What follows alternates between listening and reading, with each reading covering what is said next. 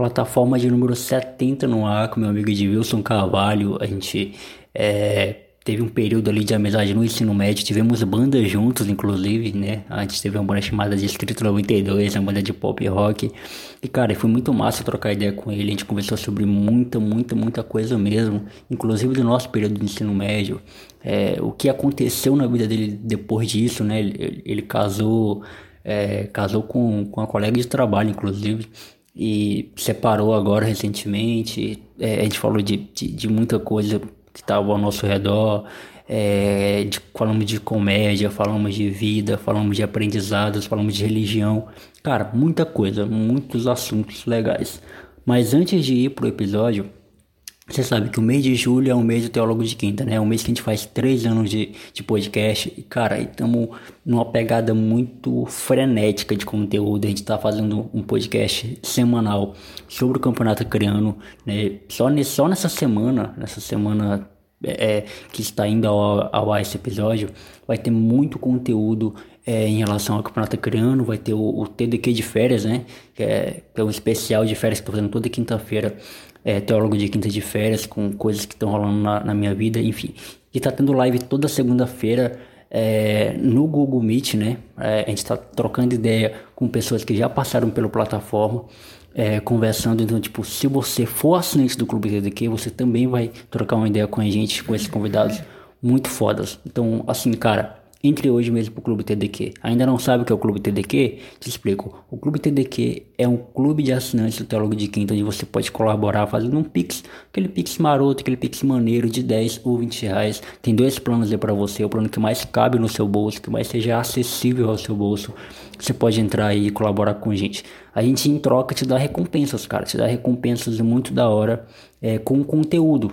Né? A gente te dá um podcast extra mensal Todo mês você vai receber um podcast extra com o tema que você sugerir, com o tema que você indicar. Jonathan, é, eu quero que vocês falem, dê um resumão sobre a Segunda Guerra Mundial. Na hora, vamos fazer nosso jeito, né? Nossa cara, vamos fazer. Jonathan, eu quero que você fale do título mundial do Palmeiras, que não nunca existiu. Beleza, a gente faz. Então, cara, tudo que você pedir, o tema que você pedir, a gente vai fazer com muito carinho, beleza? Sem contar, galera, que a gente já fez muitos episódios extras aqui do para os assinantes. E, cara, pode perguntar para eles, né?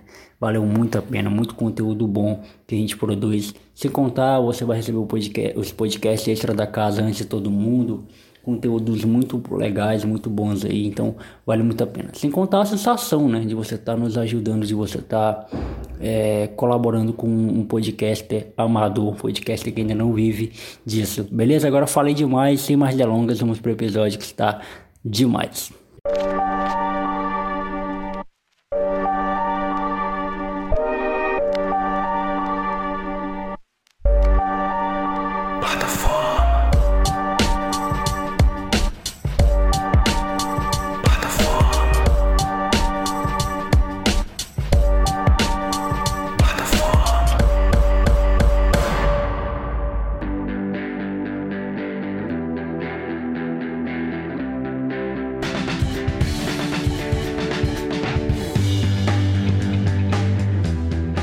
galera, me chamo Jonathan Fernandes, está numa plataforma de número 70. Estou aqui com o Edvilson, meu parceiro de ensino médio há um tempão que a gente se conhece e por ironia do destino a gente trabalha na mesma empresa, né? A gente foi trabalhar na mesma empresa.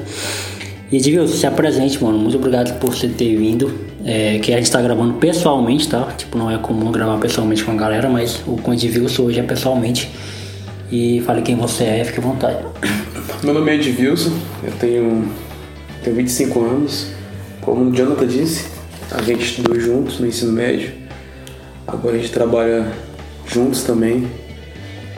Eu faço matemática na UFAC, toco bateria, eu aprecio livros, eu, acho legal jogar xadrez, inclusive eu tenho um xadrez para jogar. E basicamente é isso. Pode mandar as perguntas, João. Mano, é isso. É, antes, antes de começar a gravar, eu te perguntei né, se tinha ouvido algum podcast meu. Eu já gravei com muita gente, inclusive do nosso ciclo de amizade. Gravei com a Nauana, muito tempo atrás. Voltou pra regravar com a Nauana, inclusive. Não manda gente boa. Porque eu tô na ideia de, De os convidados que fazem um ano que eu gravei, eu tô trazendo de volta pra ver o que, que mudou na vida do cara, pai e tal, essas coisas. Gravei com quem mais? Gravei com o professor Madison Naga, ele foi lá em casa, inclusive, lá no Rosa Linda. Inclusive bravo, é um professor. Bravo, bravo. Ele, ele se emocionou no podcast, inclusive, ele, quando ele falou do filho dele, família, né? Mexeu com ele e tal. Tava eu, ele e o Marcos esse dia, só que eu gravei só com ele, né? Deixa eu ver com quem mais, nosso ciclo de amizade que eu gravei. Foi com essa galera aí, mano, que eu gravei. E aí, mano, o nosso programa funciona assim, é bate-papo, sem filtro, sem, sem roteiro, né? A gente só vai trocar ideias sobre a vida. Óbvio que quando eu gravo com amigos, tem um roteiro pré-definido, que a gente fala de como a gente se conheceu, que a gente vai começar agora. E eu gosto que o convidado fale da visão dele, né? Como foi que ele me conheceu, pra gente começar. Hum, legal. Bom, o Jonathan. Eu lembro de ter conhecido o Jonathan no Clice Gadelha. A gente se conheceu no 2011, Clice. né? Foi 2011. Inclusive, a gente acabou se conhecendo porque é, o Marcos, Marcos inclusive é professor de geografia hoje, É. ele estava precisando elaborar uma peça. E nessa peça eu estava participando. Aí foi um momento onde vocês eram próximos e a gente acabou se conhecendo. Inclusive, por essa gravação dessa peça, tornou-se também um metáfora urbana hoje, né? Que era grupo de teatro, né? que era um grupo de teatro do ensino médio e que tem um grupo até hoje. Sim, Aí sim. foi por ali que a gente acabou se conhecendo, foi, acabou se aproximando. Lembra que a gente teve. A gente montou uma banda, Então, a gente vai falar disso, mano. montou uma a gente vai falar banda. da banda, é. aí tinha o Jussan, Tio Jussan. meus sentimentos em relação a isso. E nossa, naquele tempo ali foi um, um tempo bom pra mim, até porque pelo fato de gostar de música, Sim, sim. Aí eu comecei a evoluir e tudo, e aquele momento ali a gente montou a banda foi bem legal. Infelizmente, por questões é, de maturidade minha, assim, eu confesso, a gente acabou não prosseguindo, né? Uhum. Mas ali foi um momento bem legal pra mim. Foi um momento onde eu aprendi muito. E tudo tem uma consequência, né? Sim. A visão que eu tenho da vida hoje, por, por ter vivido momentos bons, e aquilo pra mim foi um momento bom. A relação da. Tanto da, quanto da banda, assim também quanto do teatro, inclusive marcou muito a minha vida, assim, tipo, eu posso falar o que marcou no ensino médio. Aham. Aí eu coloco. Cara, é, é, é esse ponto que eu quero chegar, porque assim, quando eu, eu, eu te convidei pra gravar, eu falei, cara, o Edilson mudou demais, pô. Mudou pra caralho, mano. Tipo assim, e é bom, tô falando, não é mudou no sentido ruim da coisa, né? Você mudou pra melhor, tipo, dá de ver, dá de perceber.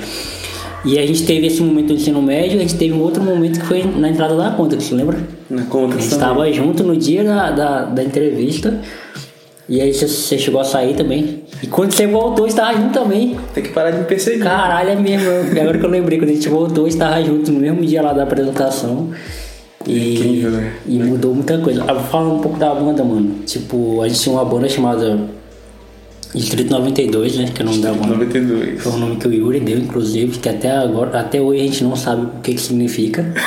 Eu Não sei criei, de onde o Yuri tirou. eu criei uma ideia, eu criei tipo assim um, um- uma resposta pra essa parar de encher o saco, né? Mas não era essa a resposta. A minha opinião naquele tempo em relação ao, ao criar o nome da banda era se a gente fizesse assim. é, a gente tocaria por um tempo e ao momento a gente criaria intimidade. Daquela intimidade a gente criaria o nome da banda.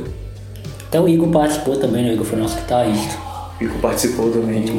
O Igor toca até hoje, inclusive. É. E era banda de escola, né, mano? Porque, tipo, a gente fez uma apresentação, eu acho que tu não tava nessa apresentação, a gente fez uma apresentação, um acústico pra celebrar, eu acho que dois anos de banda. Pra celebrar o fim. Qual é a banda que faz um show pra celebrar o fim? A gente tava fazendo um show pra terminar a banda. Que era eu, o Jussan e o Anderson, que o Anderson também nem era da banda, ele tava fazendo, tipo, meio que participação especial. Foi lá no Clícia, pô, inclusive. Tinha uma das coisas que eu queria ter participado, mas não deu. Eu não lembro por que não deu, mas eu queria ter participado. Foi uma vez que você montou um, um show. Foi um show, aí você convidou as pessoas e tudo. Aí você me convidou. Eu lembro que você me convidou, mas só não, não- eu não fui por algum motivo, só não lembro qual foi. Que teve as canções, se eu não me engano, teve a parte de, de stand-up também. Sim, sim. Quem ressaltou isso foi o Cristiano na época. Aí foi um momento assim, nossa, eu queria ter participado daquilo. Foi um evento, foi um evento. Então, como tu falou, né, nesse primeiro momento, assim, em relação a como a gente se conheceu, se a gente parar assim pra pensar, pra refletir, nossa. Então, tipo, um acaba marcando a infância do outro, nem que É. seja um pouquinho. Faz tempo, né, mano? E, e, outra coisa também, tipo assim, por a gente morar perto ali no bairro, que quem é do Acre vai, vai saber do que, que, que a gente tava falando. A gente morava ali no, no Chico Mendes, né? Eldorado, São Francisco. Eu morava em São Francisco, né? Eu morava no Chico Mendes ali, então eu, tipo, eu estudei no Raimundo Borges, que era, tipo, a minha escola mais próxima. Estudei no, no Lindaura, fundamental todo, né? Todo não, eu fui, fui pra zona rural e tal. E depois o ensino médio todo no Clícia. Então eu tava sempre ali, ali pelo bairro ali. E inclusive eu tenho foto com o Igor. Ó, a gente criança, pô, a gente bebezinho. Eu até falei pra ele que eu tinha, eu tinha essa foto guardada. E, e aí eu vim conhecer o Igor de novo no ensino médio. Eu vim trobar com ele eu tenho uma foto com ele até hoje. Não sei se tá por aqui em casa ou tá na casa da mãe. Guardada com ele. E aí quando a gente foi pro ensino médio, é uma parada que eu falei até quando eu gravei com a Ana, eu falei sobre isso, né? Que é, é de fato um momento muito. É, hoje a gente já é adulto, a gente fala tipo com nostalgia da parada, mas é, é uma parada muito conturbada, né, mano? Ser adolescente. É uma, é uma questão decisiva. E eu lembro que tu namorava também, né? Teve Namorava. Tá, peraí, pra não ficar com muito assunto na, na porra só, vamos falar do Edvilson, porque eu vou falar de como que eu te conheci. Eu te conheci, você era o cara da igreja, você tava namorando uma menina. Namoro não, tipo, é Conhecendo. Conhecendo, né? Eu também passei por essa fase aí. Até que no âmbito religioso eles chamam de cortejo. É, eu tava cortejando, só que no caso da, com a minha, com a minha a gente pulava, pulava a cerca, entre aspas, né? E quebrava dava, as regras. Dava os beijinhos, quebrava as regras, dava um beijinho, mas não podia. E aí, mano, eu lembro que esse nosso grupo aí, que depois virou metáfora urbana, né? Mas tipo, a gente era um grupo de amigos, né? Tirando a parte do teatro, todo mundo era amigo todo mundo era diferente, né? Tinha um cara ateu, tinha um cara religioso, tinha um cara que não tinha religião. O Marcos era da cristã na época, que é a famosa igreja do véu. Aí tinha a Bonita que era testemunho de Jeová, tinha um que não, não sabia o que estava fazendo da vida. E, e, tinha gente, né, pô? E aí eu lembro que, que tu tinha nossa namoradinha na época, foi aí que eu te conheci. Conta aí pra gente daí em diante. Bom, era exatamente isso que eu ressaltava e ressalto até hoje quando eu vou falar do ensino médio em relação a essas pessoas, porque realmente cada um tinha a sua visão, né, da vida assim, tipo, em relação à religião também, o cristiano era ateu, né, igual você falou, é ateu no caso ainda. Eu, eu sou evangélico ainda, mas não praticante, na época eu praticava de fato, e foi daí que a gente acabou montando o Metáfora Urbana. O Metáfora Urbana tem essa particularidade, tipo, todo mundo tem a sua visão da vida, entendeu? todo mundo tem sua religião, todo mundo tem sua crença. E era isso que. Só que tem um porém. Na época, eu confesso que na época eu. Mas o Cristiano a gente tinha uma certa. um certo atrito, mas hoje não, hoje tá maravilhoso pelo fato dele ser ateu e eu ser da igreja, né? Mas por falta de maturidade minha, a gente acabava discutindo algumas vezes. Um pouco da dele também, né? É, da dele também, que pegava um pouco pesado, é, assim. Ele evoluiu pra caramba. Mas hoje, inclusive, tem um dias aí em relação ao aniversário dele, a gente acabou comemorando juntos. Foi maravilhoso, o Cristiano é uma pessoa maravilhosa, assim. O que faltava na época da gente era só maturidade. Mas isso é qualquer coisa, qualquer erro de adolescente, né? É. Então, mas a gente se conhecendo assim foi maravilhoso, cara. Marcou realmente assim. Marcou realmente assim a. Ensino médio, marcou realmente a adolescência. Mano, mas tu, tu nasceu e tipo num, num lar cristão, assim, teus pais são crentes e tal, ou só tu que era? No início, os meus pais eram católicos. Uhum. Aí eles Praticantes gostaram- mesmo. Praticantes mesmo. Tinha os, os terços e tudo. Aí depois eles conheceram a igreja evangélica e acabaram gostando da religião, né? Gostando do evangelho. Aí resolveram ser evangélicos. Eu já cresci.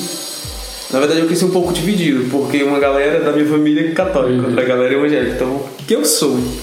Será que eu vou precisar criar minha própria religião? Caramba. Não, aí eu escolhi a evangélica. Aí eu passei um tempo na igreja, foi naquele tempo. Ensino médio, a gente foi pra, eu fui pra igreja. Aí foi o momento onde eu aprendi pra tocar bateria lá. Aí, tocando bateria. Foi o momento onde eu fui me enfiando, me enfiando um pouco assim naquelas bandas mesmo de, de escola. Sim. Mas em relação à religião, essas coisas, eu conheci através dos meus pais ali. Depois fui. Eu passei seis anos na igreja, seis anos na igreja. Eu lembro que eu entrei na, Ativo mesmo, né? eu lembro que eu entrei na LIC em 2016, 16. aí saí em 2018. Aí eu já tava na, já tava na igreja desde 2010. Aí eu fui, fui, fui. Na verdade foi nem seis anos, foi mais, inclusive. Só que eu consegui arredondar pra seis, mas foi até 2017. 2017 de abril, mais ou menos, eu peguei. Se afastou. Eu, se afastei por questões pessoais. Aí eu tô aqui até hoje, mas tipo, não perdi minha fé, entendeu? Eu acredito em Deus, acredito no Evangelho, mas eu também tenho minhas próprias opiniões em relação a ser uma boa pessoa na sociedade. Eu vou falar disso porque é, no, meu, no, meu, podcast não é, não é à toa, né? Teólogo de quinta, porque eu curso teologia. E, e assim, uma, uma, uma, coisa que eu sempre gosto de saber quando eu, eu sei que alguém saiu da igreja é não é por acaso que alguém sai de algum, de algum lugar, sabe disso, né? Exatamente. E, mas assim, o que, te faz, o que te fez levar a sair da igreja? Tipo assim, foi o fato da igreja em si, instituição, pá, ou foi tu mesmo? Tipo assim, ah, eu não tomo afim. Tipo assim, o problema não é a igreja em si, é eu que não tomo afim da igreja. Bom, o que, o que acabou me tirando da igreja foi porque, assim, não é falando mal do lugar, né? Mas teve situações onde, por exemplo, eu podia, eu, eu queria pintar o cabelo na época. Uhum. E eu não vejo pecado nisso. Eu acho que não tem escrito na Bíblia que você pode fazer isso, que, que você não pode fazer isso no caso. Então eu, sou, eu fui muito. Tá aí. Eu sou muito contestador. Uhum. Mas algumas vezes na minha vida eu não fico contestando. Eu contesto aqui. Sim, somente na cabeça, né? Uhum. Somente na cachola, no caso. Mas, mas ficar perguntando não, para evitar atrito. Mas eu me qualquer coisa, qualquer coisa eu me perguntar. Eu acho que isso é importante, porque o ser humano é. que não pega e não reflete diante daquilo, não questiona diante de uma situação, é só mais um, entendeu? É. E eu nunca gostei disso, então eu prefiro qualquer coisa eu ficava questionando. Quando eu não questionava falando, eu questionava aqui os pensamentos. Então, um exemplo foi isso. Eu queria pintar o cabelo na época. Parece uma coisa besta, mas pra mim na época era uma coisa que eu queria, entendeu? Sim, sim, não tinha. Sim. E eu acabei, eu pintei, eu pintei, tá? Aí fui, fui pra igreja. Chegando lá, o pastor teve uma atitude na frente das pessoas em relação ao meu cabelo. Já até imagino o que eu tô falando, né? Sim, sim, sim. Espera que o pessoal imagine também, o pessoal que tá ouvindo o podcast. Sabe, o pessoal sabe. Então, já sabe, teve uma atitude na frente das pessoas em relação à pintura do cabelo.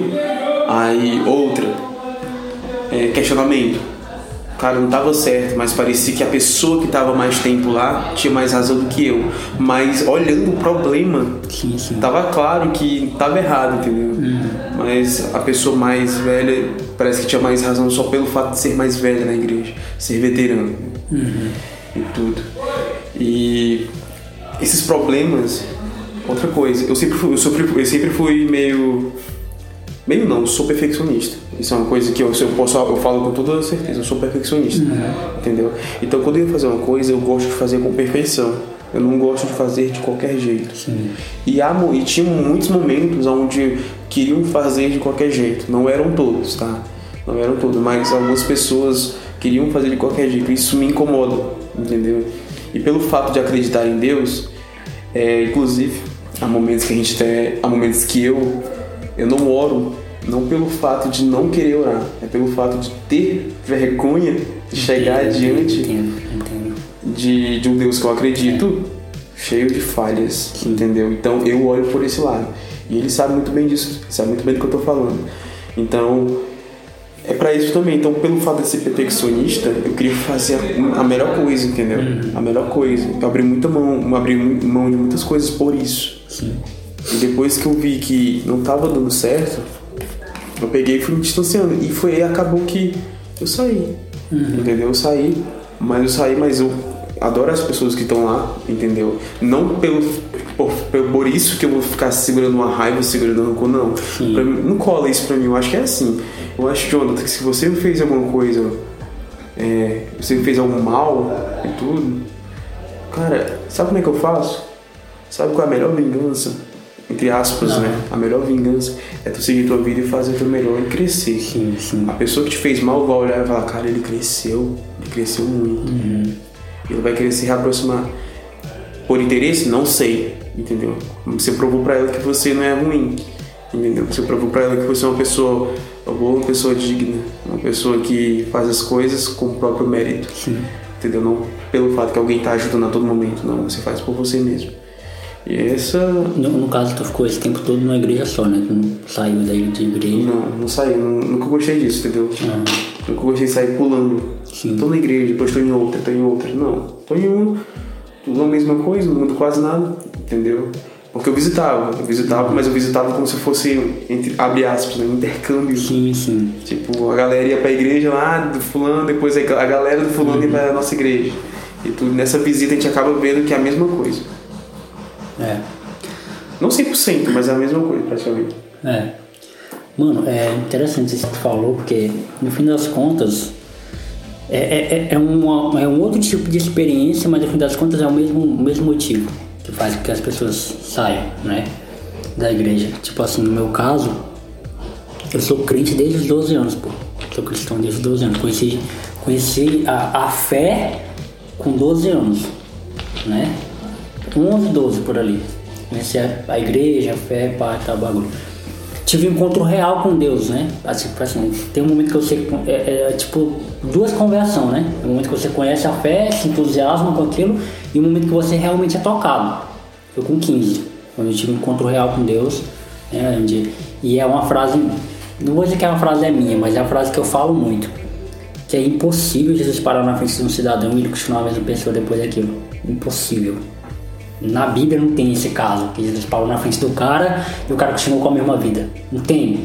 Eu né? concordo contigo. Jesus entrou na casa de Zaqueu, gravou um podcast lá com ele. Quando saiu de lá, Zaqueu vai querer devolver tudo pra todo mundo. O que, que, que, que rolou ali naquele tempo de conversa, tá ligado? É mágico. Tipo assim, mágico pra gente, né? Mas a gente sabe que é o agir de Deus.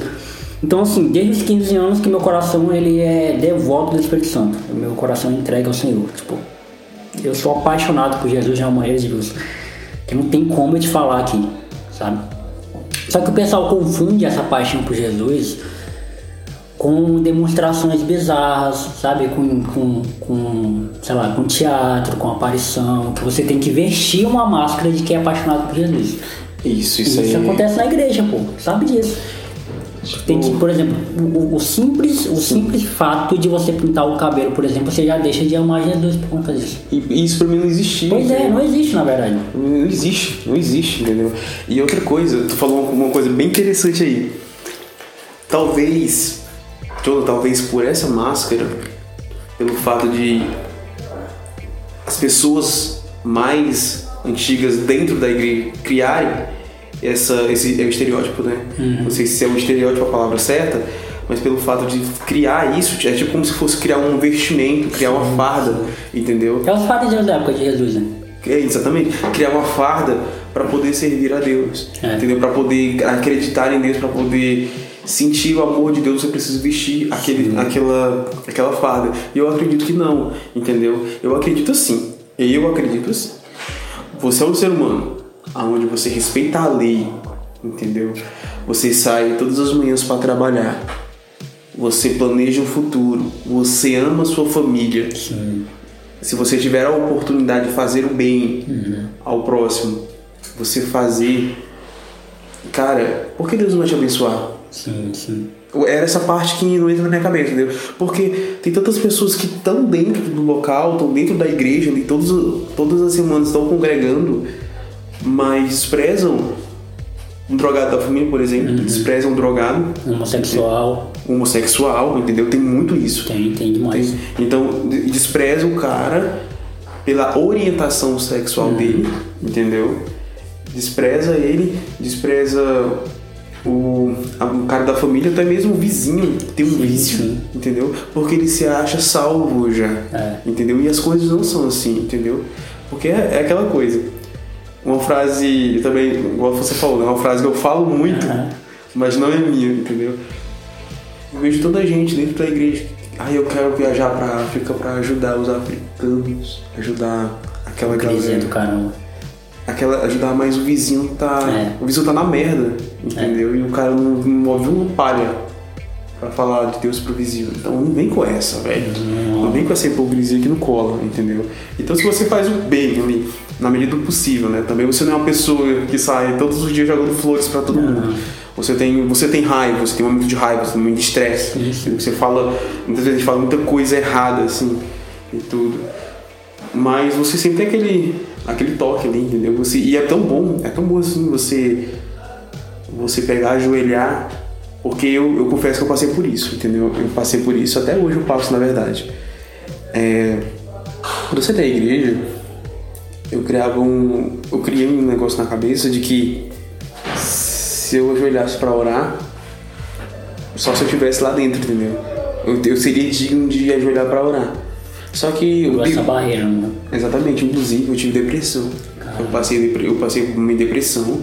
Eu fui uma depressão justamente por causa desse, dessa guerra de pensamentos, e agora, e agora. Sim, sim. Entendeu? Porque realmente eu acredito em Deus. Aí eu tive um momento de depressão, assim, lá mais ou menos de, 2000, de setembro de 2017. A setembro, outubro, novembro, assim, foi mais ou menos dois meses mal mesmo, assim, tipo. Eu ia trabalhar, tava escrito na minha cara que eu tava depressivo, tava escrito. Caramba. tudo. Sem, sem ânimo pra fazer nada. Sem ânimo pra fazer absolutamente nada. E por esse guerra de pensamento e tudo. Vim. Como acreditar, uhum. é, como é que é a palavra certa em relação à identidade, né? Crise de identidade. Crise de identidade, é isso mesmo. Exatamente, né? Lutero teve isso quando deixou de acreditar na, na, na igreja e passou a acreditar na Bíblia. Quem? Lutero. Acho que é Lutero. Crise de identidade, né? Sim. Talvez seja isso que eu passei. Entendeu? Na verdade foi exatamente isso que eu passei, né? Ah, então eu tive muito esse problema. Eu falei, agora, entendeu? Porque eu queria me encontrar, entendeu? Eu queria saber exatamente quem eu sou, entendeu? Em quem, no que eu acredito. E tudo, então eu tava tanto naquele lugar que quando eu saí eu tive esse problema. Aí, o que aconteceu? Eu consegui, graças a Deus, eu, eu consegui sair dessa, eu consegui me identificar, eu consegui começar a pensar dessa forma. E, ao momento, e a partir do momento que eu comecei a pensar dessa forma, eu senti um paz, entendeu? Tipo, eu não tô fazendo, não tô fazendo nada de errado. Por que Deus vai ficar me amaldiçoando? Só porque eu não tô congregando mais naquele local? Então, eu mudei totalmente meu pensamento em relação a Deus, assim. Eu me sinto amado, cara. Eu me sinto amado mesmo, assim. Inclusive, ontem foi uma célula é, de um colega, ele me convidou, o Felipe, o supervisor. Sim, sim.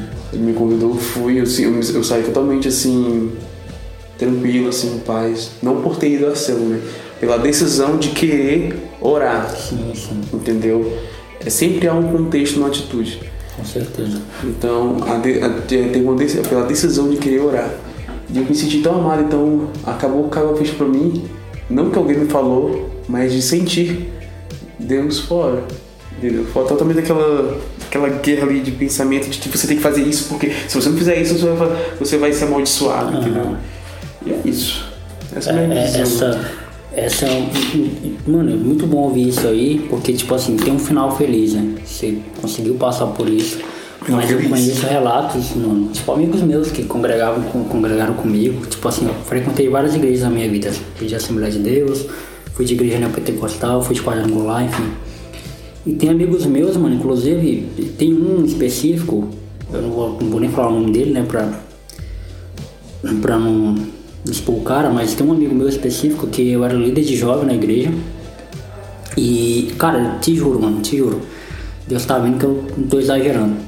A casa dele ficava de frente pra igreja, de frente. Assim, na mesma rua, sabe? De frente. Lá da igreja dava pra você assoviar pro cara, hein, mano? De frente.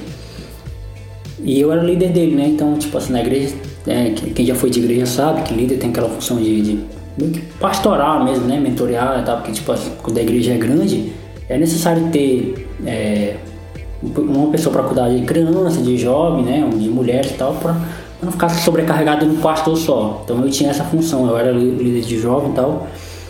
E todos os nossos encontros eu ia lá. Eu, ele tinha ele é adolescente também, tinha um problema com a família, com a mãe, pai, a mãe dele quando brigava com ele, sabe? Aquela coisa que mãe espragueja filho, pai ele tinha esse, esse, esse negócio e tal. E toda vez que eu ia lá, chamava ele, ele ia. Ele ia pra igreja, se sentia bem, a gente lia a Bíblia juntos, eu discipulava ele. Sabe, eu amava ele de fato, né? Eu, eu, eu, eu tava com ele todo o tempo. E aí chegou um tempo que eu tive que sair dessa igreja. Eu saí dessa igreja pra ir pra igreja da Mãe de Jussão. Inclusive, fui ajudar eles lá, que ela tava plantando uma igreja, inclusive a Assembleia de Deus. E queria pessoas para ajudar ela lá, entendeu? Ajudar ela, tipo, é, no Ministério de Jovem, né? E eu fui para isso, eu fui com essa função. Pra, eu já fui para ser líder de jovem lá.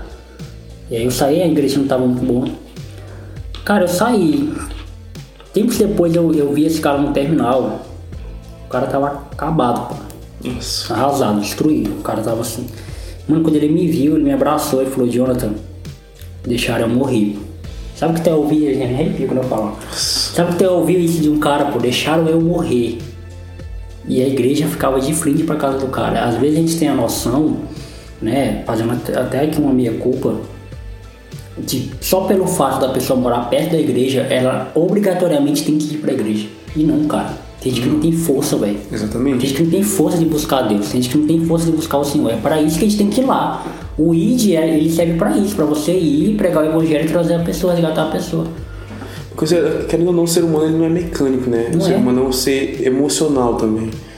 Então, se você não vai lá, toca no emocional dessa pessoa, jamais ela vai sair daquele lugar, entendeu? Sim. Me chamaram também. Me chamaram na época. Na época eu tinha síndrome do pânico. Rapaz, eu já tive uma peca de problema.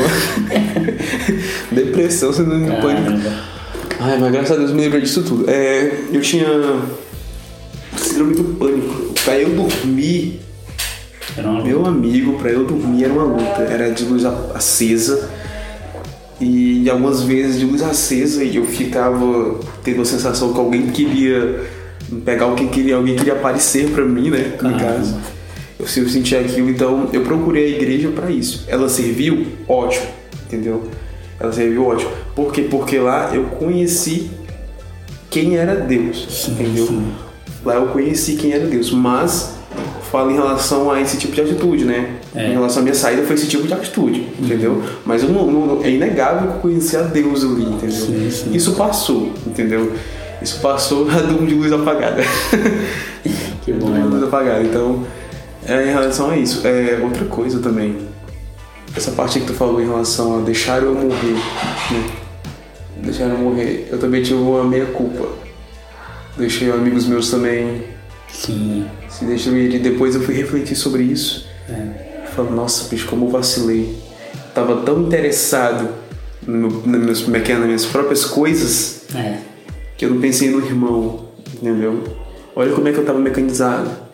E eu cheguei a ouvir, assim, ele já sabe, ele já sabe da palavra, vai atrás de outro que não sabe. Sim, sim. Aí eu peguei e coloquei isso na cabeça. No G12 eu passei por isso também. Quando eu fui do G12. Eu coloquei isso na cabeça. Eu coloquei isso na cabeça. E hoje eu me arrependo. Toda vez que eu leio, eu me arrependo. Porque eu coloquei essa merda na cabeça. É. Entendeu? Para com isso. Entendeu? Muitas vezes você sabe. Eu falo, meu. Tu já. Tu já. Tu já. Vamos lá, né? Tu já pegou uma aula de matemática na escola. Tu pegou várias aulas de matemática na escola. Tu sabe matemática? Não. 100%? Não, entendeu? Tu já ouviu, né? Sim. Mas tu aprendeu? Não. Pois é. Então eu consigo, eu, eu- prefiro colocar pra esse lado, entendeu? Eu posso saber exatamente, mas eu já aprendi como funciona, entendeu? Já me tocaram em relação àquilo. Então é. Eu, eu, eu sempre falo também, tipo assim, do exemplo da, da- do nosso amor com a nossa mãe, por exemplo. A gente sa- eu sei que minha mãe me ama. Sei. Tá, tá claro, tá nítido. E a minha mãe sabe que eu também amo ela. Só que às vezes é bom você ouvir da sua mãe que ela te ama, não é? Exatamente. Mesmo sabendo, é importante que a minha mãe chegue pra mim, filho, eu amo você. Aí, Pra minha mãe é importante que eu chegue pra ela e fale, mãe, eu amo a senhora. Mesma coisa é o evangelho, pô. As pessoas sabem, sabe. Eu, mano, que eu falei, eu sou cristão desde 12 anos. Mas se eu não pegar minha Bíblia e ler ela todos os dias, vai ter uma hora que eu vou abandonar aquilo ali.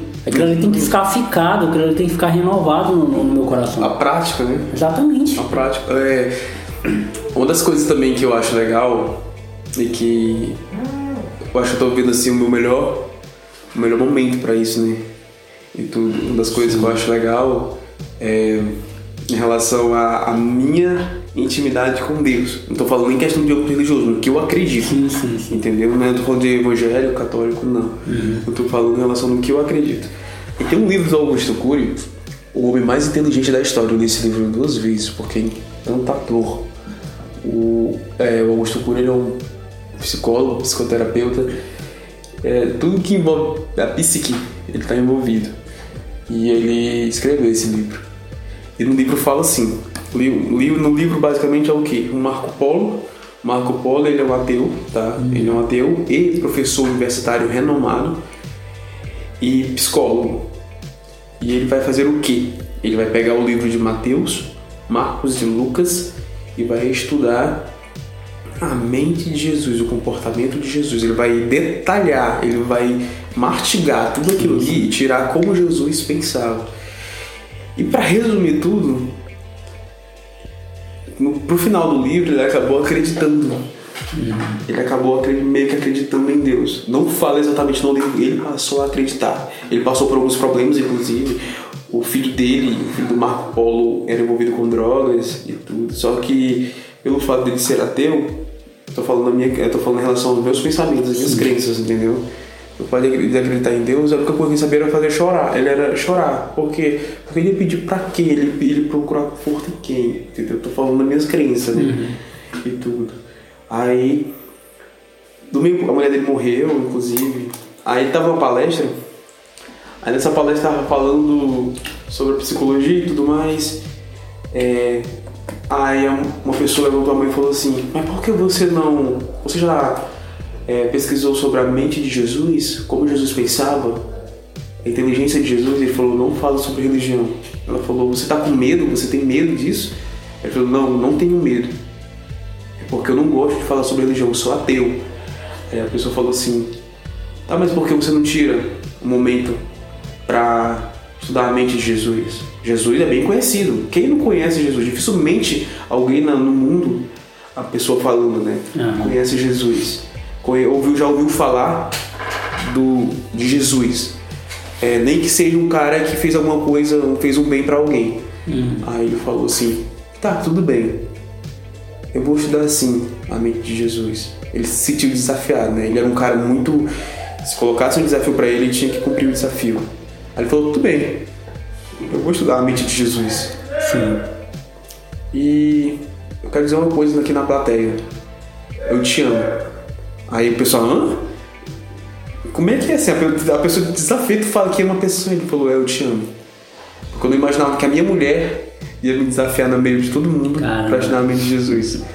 A Ana, a Ana desafiou ele, Marco Polo. E ele foi estudar. Ele pegou, é, chamou um ateu, chamou um católico, chamou um evangélico para estudar, né? Do meio pro fim, resultado, né?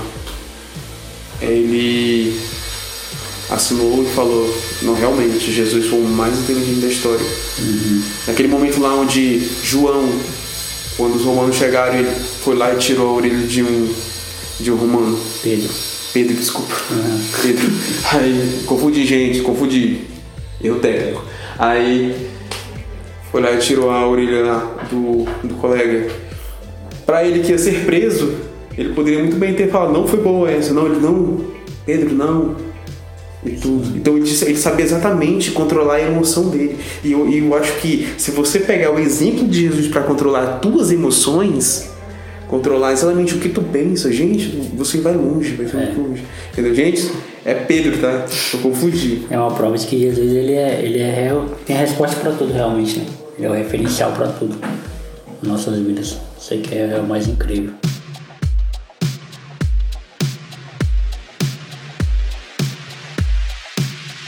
E esse, nesse processo aí, mano, que você falou no início, a gente é, é, é, quando eu falo, mano, o meu problema com, com igreja é esse problema, sabe? É a instituição. É, é porque a gente endeusou tanto a igreja, que você fala mal de igreja hoje, você, você, tem gente, por exemplo, tem um amigo meu que trabalha comigo, que ele não. Você não pode brincar de igreja perto dele. Você não pode, sabe? Ele fica doido, né? Ele não sabe separar, porque na cabeça dele igreja e Deus são a mesma coisa. É, isso são totalmente diferentes. É, na cabeça dele, tipo assim, você falar mal de uma igreja, tipo, então fazer uma brincadeira com igreja, né? Uma piada com igreja, você tá automaticamente blasfemando de Deus. E não é, cara. Mas é isso que a igreja quer que você pense. Sabe? Isso não é novo, não. A gente volta lá para Lutero, lá no tempo de Lutero. Não, Lutero se martirizava, ele pegava um chicote e ficava se batendo cada vez que ele pecava, porque na cabeça dele, ele, ele cometendo um pecado, cada vez que ele cometia um pecado, ele, ele não era digno de viver, sabe? Isso acaba com o psicológico acaba, do ser humano, cara. Isso e a igreja, quer, a igreja quer que a gente fique nisso, por quê? Pra não ter tempo de olhar pro outro lado. A, a, porque no fim das contas, Edilson, é o número que importa. Tu sabe disso? É o número que importa. É o número que importa. Um culto de domingo vazio é a igreja deprimente. Tem que ter número, tem que ter barulho. Tem que ter gente. Tem que ter gente, tem que ter barulho. Pra quê? Pra mostrar que, que, que aquela igreja ali tá avivada. E aí, no fim das contas, a gente sabe que é número, porque quando o, o caixa da igreja não tá bem alimentado, as coisas não funcionam bem ali. E, gente, eu não estou dizendo aqui, vocês sabem, vocês me conhecem, eu não estou dizendo aqui que é pecado dízimo, igreja, oferta, não. A gente sabe que tudo depende de dinheiro, tudo precisa de dinheiro. Tudo. Só que esse não pode ser um fim. Para uma igreja, não. Isso não pode ser um fim. Uma igreja ela não pode depender de números, ela não pode depender que, que, que esteja lotado para que aquela igreja ali funcione.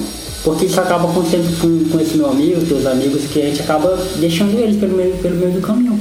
E a gente vai ser cobrado por eles. Exatamente. Essa parte de confundir Deus e igreja, e que acontece muito, realmente acontece muito. É. Eu confesso para ti que quando eu entrei na igreja, eu comecei a confundir de forma grandíssima, assim, eu confundia. Gente, tinha um amigo, ainda bem que ele teve maturidade para isso, né? Ele falou, não, eu não vou. Tipo, ele continuou sendo colega, continuou sendo amigo até hoje, pelo fato de que eu tava vivendo um cara totalmente careta. Cara, eu fazia qualquer coisa, ou pensava. Eu pensava, eu olhava pra menina e achava ela bonita na minha mente. É. Na minha mente eu pequei. Entendeu? Eu pequei. Gente, eu tô achando uma pessoa bonita. A pessoa é bonita, o que eu vou fazer o quê? Eu tenho que ser honesto, entendeu? A pessoa é bonita. É. Então, eu ficava daquela forma, dessa forma, entendeu? Tipo, pequei. Entendeu? Martirizando, né? Todo, a todo momento, martirizando. Tem um momento que eu tava pra pirar, eu falei, vou ficar doido, cara. Vou ficar doido. Então talvez foi por esse momento, voltando lá pra parte da deprê, foi por esse momento que quando eu saí, assim, a gente coloca o mesmo exemplo de Lutero, né, que você mencionou, aonde ele ficou numa crise de identidade. Não sabia, não se encontrava, entendeu? Quem eu sou. Uhum. Parece um filósofo, né? Quem eu sou? Quem sou eu? Entendeu? Então, é exatamente isso. Essa parte de confundir é complicado, bicho. É complicado demais, cara. É religião, política, o próprio futebol também, entendeu? Tem muito isso. Cada um tem sua visão. Que envolve emoção, né? As três coisas envolvem emoção. Exatamente. Envolve coração. Tem, tem pessoas aí que é, tem pessoas que acreditam no atual governo, tem pessoas que já não acreditam. Tem uhum. pessoas que acreditam no governo anterior, tem pessoas que já não acreditam. Então você senta para discutir com essas pessoas, sempre tem um joga no argumento, outro joga no argumento, joga outro argumento, entendeu? É. Então gera muita briga. Então, tipo, para eu não brigar, para eu não brigar lá dentro, apesar que eu dei umas brigadas, mas não foi por causa de crença, entendeu? Por, uhum. por, por, por, esse tipo de atitude em relação ao cabelo também, por exemplo. Sim, sim. Entendeu? Eu briguei, não gostei. A pessoa inclusive disse, falou assim, você não, não tem um problema nenhum se você não gostou. Isso é um tipo de. Como é que a gente pode ficar diante disso, né? É. Mas tudo não, isso. E a Bíblia, uma hora dessa foi pros pau, né? Uma hora dessa foi pros pau. Uma Bíblia dessa não existe mais. é, é esse meu principal incômodo, Edilson. Tu quer ver eu ficar pistola, mano? Tu quer ver eu ficar, tipo, possesso? É alguém olhar pra mim e falar isso é pecado. Sem base bíblica nenhuma que eu posso chegar aqui pra tu e falar de você? Esse relógio que tu tá usando é pecado usar ele. Porra, baseado em quê? Né? É vaidade. Entendeu? Baseado em quê que eu tô falando isso, sabe? E lá em Apocalipse 22 diz, né? Se alguém acrescentar ou tirar qualquer coisa da Bíblia, vai pagar por aquilo ali. Então esse é meu maior medo, eu temo a Bíblia, sabe? Eu temo a Bíblia. Eu temo, eu temo a Deus, é claro, nem tudo que ele colocou ali, porque se ele decidiu se revelar através daquele livro, quem sou eu para me submeter a qualquer outra coisa? Se, se ele fizesse se revelar através dessa garrafa aqui, eu ia ler a garrafa todo dia, mas não, ele tem um livro que ele decidiu se revelar. Ali tem história, ali tem ações, ali tem o, o profecias, ali tem tudo que ele quis revelar, tá ali. Eu não preciso acrescentar mais nada, também não preciso tirar mais nada, tá tudo ali. Só que o pessoal tem preguiça. Um dia desses, a minha avó, ela tava, ela tava numa certa igreja, aonde ela começou a fazer umas amizades dentro da igreja. A, tudo ali, senhorinhas, né? Sim, sim. Aí uma das senhoras, ela comprava pro próprio neto que morava com ela um par de sapato. E a mãe nunca gostou disso, né? A mãe, se ela for comprar uma coisa para ti, tiver a oportunidade de comprar mais do que. Uhum. É, por exemplo, ela não gosta de comprar uma coisa, ela gosta de comprar várias coisas, sim, entendeu? Sim. Ela gosta de muito, para ser mais honesto. Uhum. Aí a mãe falou, mas por que tu tá comprando só um par de sapato pro, pro teu neto. Ela falou, ele vai usar esse todinho. Quando acabar, aí eu compro outro. Ela falou, mas por que se você pode comprar outro? Ela falou assim, porque isso é vaidade. A mãe. A mãe, a mãe era muito questionadora, a mãe, a mãe tipo meio que fez assim, ó. Quis rir assim, falou, como é que é? Aí ela falou, isso é vaidade. Não é vaidade, entendeu? Não é vaidade. Se vestir bem não é vaidade. Para de confundir isso, bicho. É. Eu acho que vaidade, pra mim, né? O meu, meu pensamento em relação à vaidade é quando já passa do normal. Assim, você é uma pessoa bonita, entendeu? Aí você tá todo momento ali procurando mais, mais, mais, mais. Mas você se vestir bem, colocar um tênis legal, colocar uma blusa legal. Cara, isso não é vaidade, entendeu? Isso é se vestir bem. Va- Vaidade é querer ser reconhecido por aquilo. É querer que a sua identidade esteja naquilo, entendeu? É, então- Se não for isso, mano, suave. Exatamente. Quando já excede, já, quando você realmente você não quer mais fazer isso por si, você quer chamar a atenção por isso. Entendeu? Aí eu a mãe, a mãe riu assim, resultado, a mãe saiu da igreja e tudo mais, não quer mais saber de lá não. Ela tá em outra igreja, a mãe encontrou outra igreja, até, até o momento ela tá muito feliz lá, tudo, tá assistindo muito bem. E é maravilhoso, assim, entendeu? Tipo, a mãe sempre soube interpretar. A mãe não é porque estou falando aquilo ali que é 100% aquilo ali. Calma aí, ela questiona muito. É. Eu acho que eu puxei muito isso dela. Isso é importante, né, mano? Você não questiona você o quê? É, isso é importante. Porque e o próprio Jesus fala isso, né? Que as pessoas que vão, são guiadas para onde o vento vai, as pessoas vão, né? Para onde tá indo o bonde, as pessoas vão, as pessoas vão. Isso, mano, pra gente, em 2014 a gente criou a Adoração Livre, né? Eu, a Karina, o Marcos e a Cris. O Marcos? Marcos estava nesse, nessa, nessa fundação. 14 de março de 2014. Lembro até hoje o dia. E o nosso primeiro encontro foi na biblioteca pública. É, o Marcos era da cristã, né? Ele era da igreja cristã. Ele ainda é ou era? Ele saiu, Saiu. mas ele era. É, a Cris. A, a Cris e eu, a gente, ta- a gente tava sem igreja, a gente fazia parte da mesma igreja. Não, ele não tava não. A gente fazia parte da mesma igreja, eu e a Cris a gente saiu, a gente meio que foi expulso da igreja.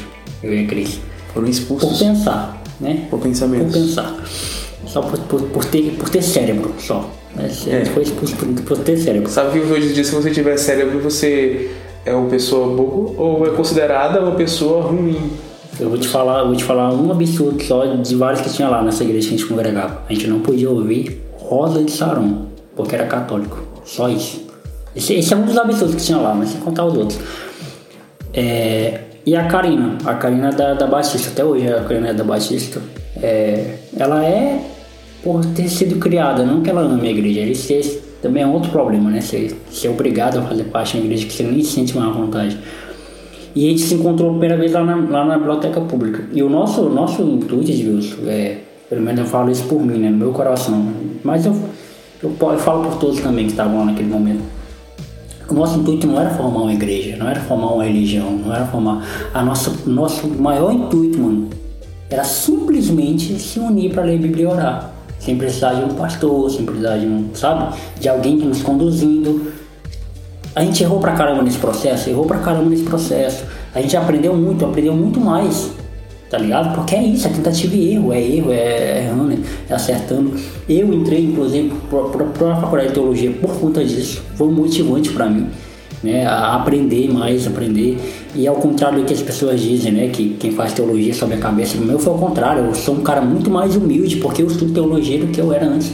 Na igreja eu era um cara soberbo, eu era um cara que achava tudo também passou por isso. A gente na igreja, a gente é, é soberbo, a gente acha que é to- a gente tem toda a verdade. Quem, quem não conhece a verdade, tipo assim, quem não tá indo pra igreja, é é um Zé Ruela, é um ninguém que precisa, né? Que é um pecador, a gente fica julgando as pessoas. Eu não, cara, eu, quando eu comecei a estudar a, a, a Bíblia, eu fui pro meu lugarzinho ali, eu meu joelho ali, cara, eu sou ninguém, quem, quem é ninguém sou eu.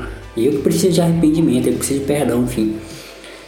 E aí depois o pessoal foi indo embora, né? Tipo, é, hoje eu não falo mais com o Marcos, a gente é um tempão que a gente tá. que a gente tá afastado, enfim. Mas nada, nada, nada. Nada sério, tipo, a gente não brigou nem nada disso, mas a gente tá afastado e eu, por enquanto, tá assim, né? Ele no lugar dele eu no meu. E a Karina também saiu, voltou, depois saiu de novo. Aí, tipo, hoje tá só eu e a Cris. A gente tá nesse pro... Mais uma vez a gente tá nesse processo. Enfim. Cristina? A Cris, a Cristina. A gente tá há sete anos. A gente fez sete anos agora, né, esse ano. Sete anos, mano, sendo cristão, longe de igreja. E eu falo pra vocês, Wilson. a gente é cristão pra caramba, mano. Porque é muito simples, Edilson. E mais uma vez falando, galera, não tô generalizando, tá? Tem boas igrejas sim, tem igrejas sérias, tem igrejas. Tem sim. Tem igrejas que, que as pessoas são apacentadas, são cuidadas, são discipuladas, existe. Tem igrejas de amigos meus que são assim. tá? Só que é, é, são poucas. Posso falar com, todo, com toda, tipo, são poucas igrejas que são assim. Mas aí que é o problema. Pelo fato de serem poucas e as outras não terem cérebro, Sim. pelo fato de ser poucas, vamos lá. Eu sou um, a vida é só uma, certo? Exatamente. A Aí, vida é só uma. Aí eu pego, aí eu vou pra errada. é, Pra igreja onde não tem, tem pessoas que não têm cérebro. Aí eu chego lá, aí eu me machuco. Aí eu saio. Aí eu vou pra outra, me machuco. Mesma coisa. eu saio, me machuco. Nessa guerra, como tu fica no final teu psicológico até você encontrar a boa? Entendeu? Então, por- por isso que eu acabei criando a minha perspectiva em relação a Deus. Sim. Entendeu? Mas claro, sem dúvida. Entendeu? Sem dúvida. Eu acredito sim que exista uma igreja assim que sabe realmente ensinar as pessoas a viver na sociedade, entendeu? Sem julgar alguém que não participe da sua religião. Sim. Entendeu? Porque tudo envolve, tudo em, tudo é em torno, pra ser mais honesto assim, pelo que eu percebi, e você vai concordar comigo, tudo, em, tudo é em, é em torno do amor. Sim, do claro. amor, entendeu? Amar alguém. Tipo, amar, amar alguém. Como é que é a frase lá que, que tem escrito na Bíblia? É amar a Deus sobre todas as coisas e amar o próximo como a ti mesmo. Entendeu? Primeiro e segundo mandamento. Será que realmente você consegue amar o próximo igual você se ama? Entendeu? Difícil. Difícil, entendeu? Ou então, se você não se ama, fica mais complicado ainda você amar o próximo, né? Então, a minha perspectiva é essa. Tipo, encontrei pequenas coisas. Eu me senti um nada. Eu me senti um nada realmente. Eu me senti um nada. Eu achava que, inclusive, eu sentia raiva de mim, entendeu? Mas ao mesmo tempo eu queria meu bem, eu não entendia muito, era uma loucura. Aí eu falei, cara, quer saber? Eu não sou uma pessoa ruim, não. Tem, tem, tipo, tem certo tipo de atitude, de atitude que eu saio de casa não pensando em mim, mas pensando nas outras pessoas. Já tem, tem vários tipos de atitudes assim que eu não quero mencionar, né? Então fica muito. Fica muito. Fica, como é que é? Perfeccionista não, né? É, tá, tá se gabando, né? Se Falando demais, assim, né? Mas tem, tem uma atitude assim que, que eu saio não pensando mas pensando nas pessoas. Sim, sim. Entendeu? Então pra. Aí eu falei, quer saber? Eu sou uma pessoa mal, não. Eu sou uma pessoa boa, velho. Eu sou uma pessoa boa, apesar que não existe a pessoa, a pessoa 100% boa. Porque se você tiver numa situação onde você precisa tomar uma decisão difícil, você vai acabar tomando essa decisão. Sim. Dificilmente você não vai tomar, entendeu? Então, eu não acho que o ser humano é totalmente bom. Eu acho que o ser humano tenta ser bom. Sim. E tenta ser bom exatamente porque existe um Deus, né?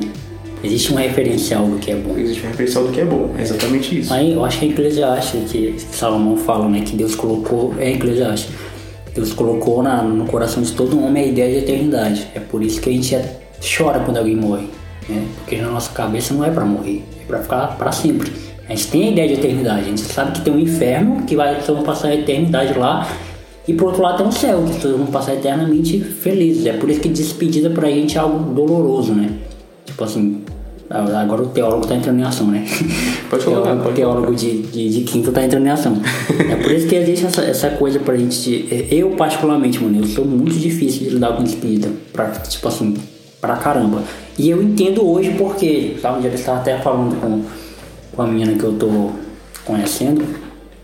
Eu falei um pouco sobre isso pra ela, né? Porque eu entendo, porque, tipo, eu tive duas despedidas muito cedo, quando eu era criança, né? Com dois anos meu pai saiu de casa, meu pai, tipo, se separou da minha mãe, já foi a primeira despedida, tipo, criança, né? E com seis anos meu avô morreu. Então, duas despedidas logo cedo, assim, tipo, não bate pra uma criança, né? E, e assim, sem contar durante a vida, né? Teve muitas despedidas, então toda despedida pra mim é muito complicado, assim, tipo, me adaptar. Tipo, o Jossan morreu ano passado, em setembro, e até agora ainda tô tentando me readaptar, sabe? Tipo assim, tô me, me turbilhão assim de, de coisa. Agora, né, por exemplo, nós estamos gravando isso aqui em junho, esse episódio tá indo ao em julho. Agora eu tô meio que tendo um norte já pra onde eu quero ir, a minha, minha vida já tá. Mas eu demoro muito pra, pra tipo. É, isso afeta todas as áreas da minha vida, mano. Por exemplo, relacionamento, tipo assim, quando eu namoro e, e, e termino, eu vou fico muito tempo solteiro, porque é o tempo que eu fico degustando, tipo assim, não degustando, né? É, lidando com o término, por que acabou, sabe? E, e ao mesmo tempo que isso é saudável, isso também é, é ruim se ela não for uma dose né, certa, né? Que é aquela coisa, a diferença do veneno, né? Pro, Tudo tem equilíbrio. tem que ter um equilíbrio, né? Hum, É exatamente isso. Eu fui casado fui casado três anos e, três anos e meio. Caraca, três anos é uma vida, né, mano? Fui casado há três anos e meio. Eu, eu, eu fui casado, comecei o meu casamento de fato em outubro de 2017 e fui até. Foi até. Faz mais ou menos uns quatro meses, eu acho. Aproximadamente uns quatro meses. Mas só que eu tenho um pensamento, eu falo, mas quatro meses tá recente. Não, calma. Eu sempre, eu sempre fui desse estilo de. Se eu começo um relacionamento, eu fico segurando ali até onde dá. Entendeu? Pra que no momento onde eu chego e fale. É. Joaninha, Acabou. acabou. Entendeu?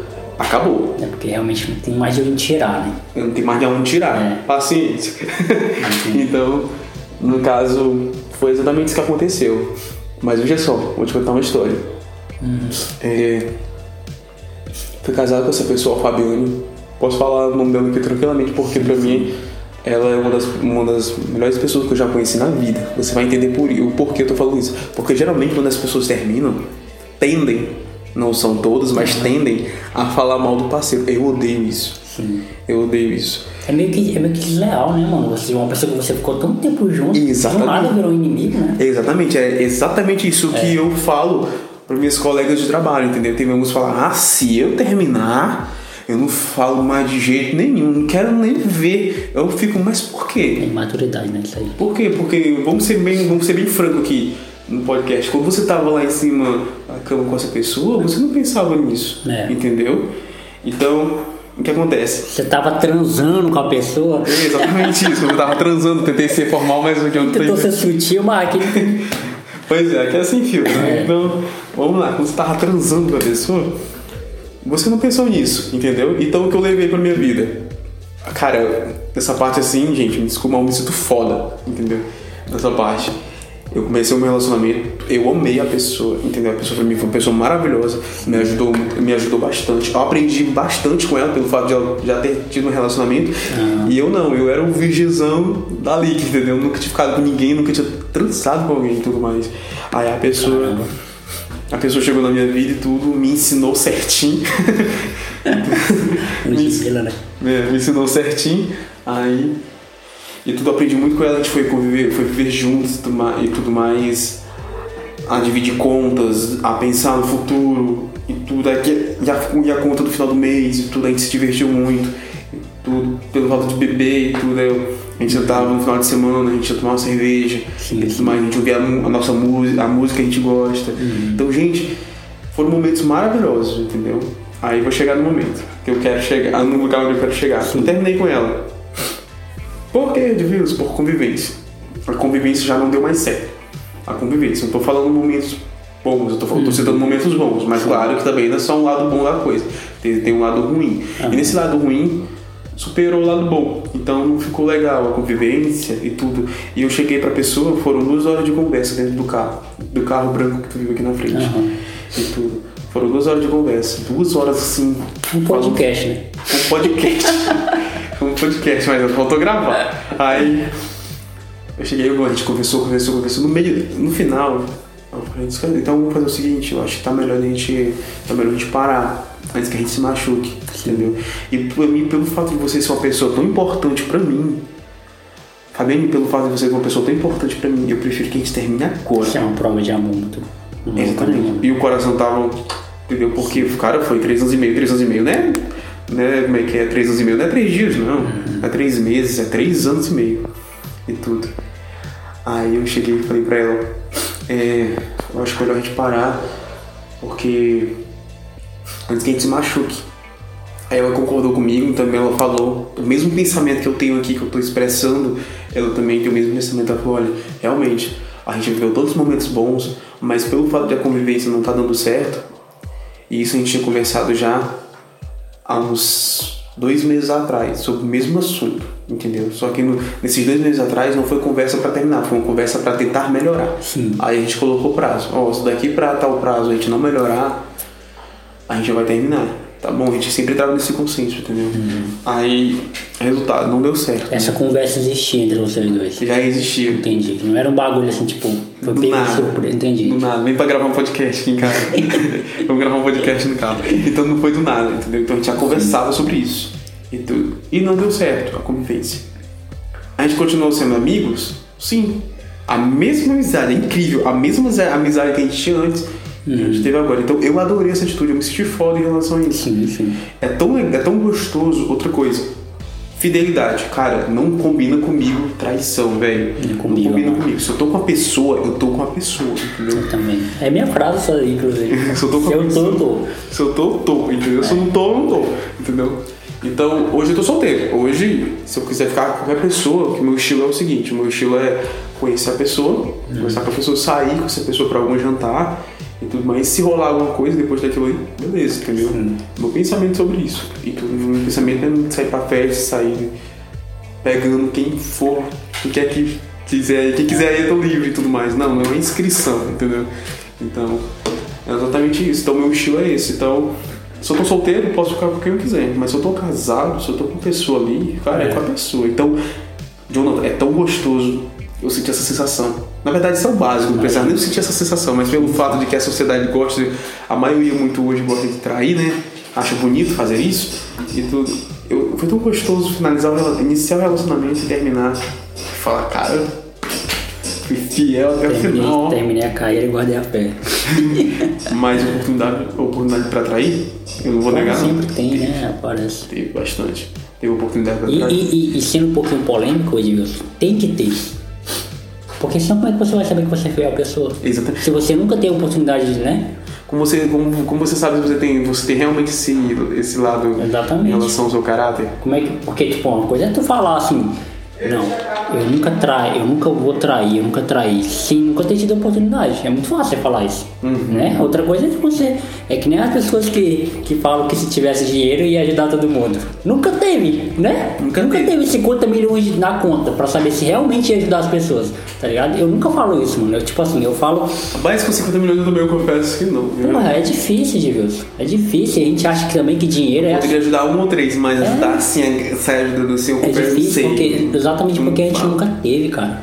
A gente nunca teve, então a gente. E a gente vai pra com medo de perder também. É, eu, sendo bem sincero, mano, eu se eu tivesse dinheiro pra caramba, eu ia procurar fazer com que aquele dinheiro durasse, fazer que não Silvio Santos, mais dinheiro pra eu nunca perder aquilo, sabe?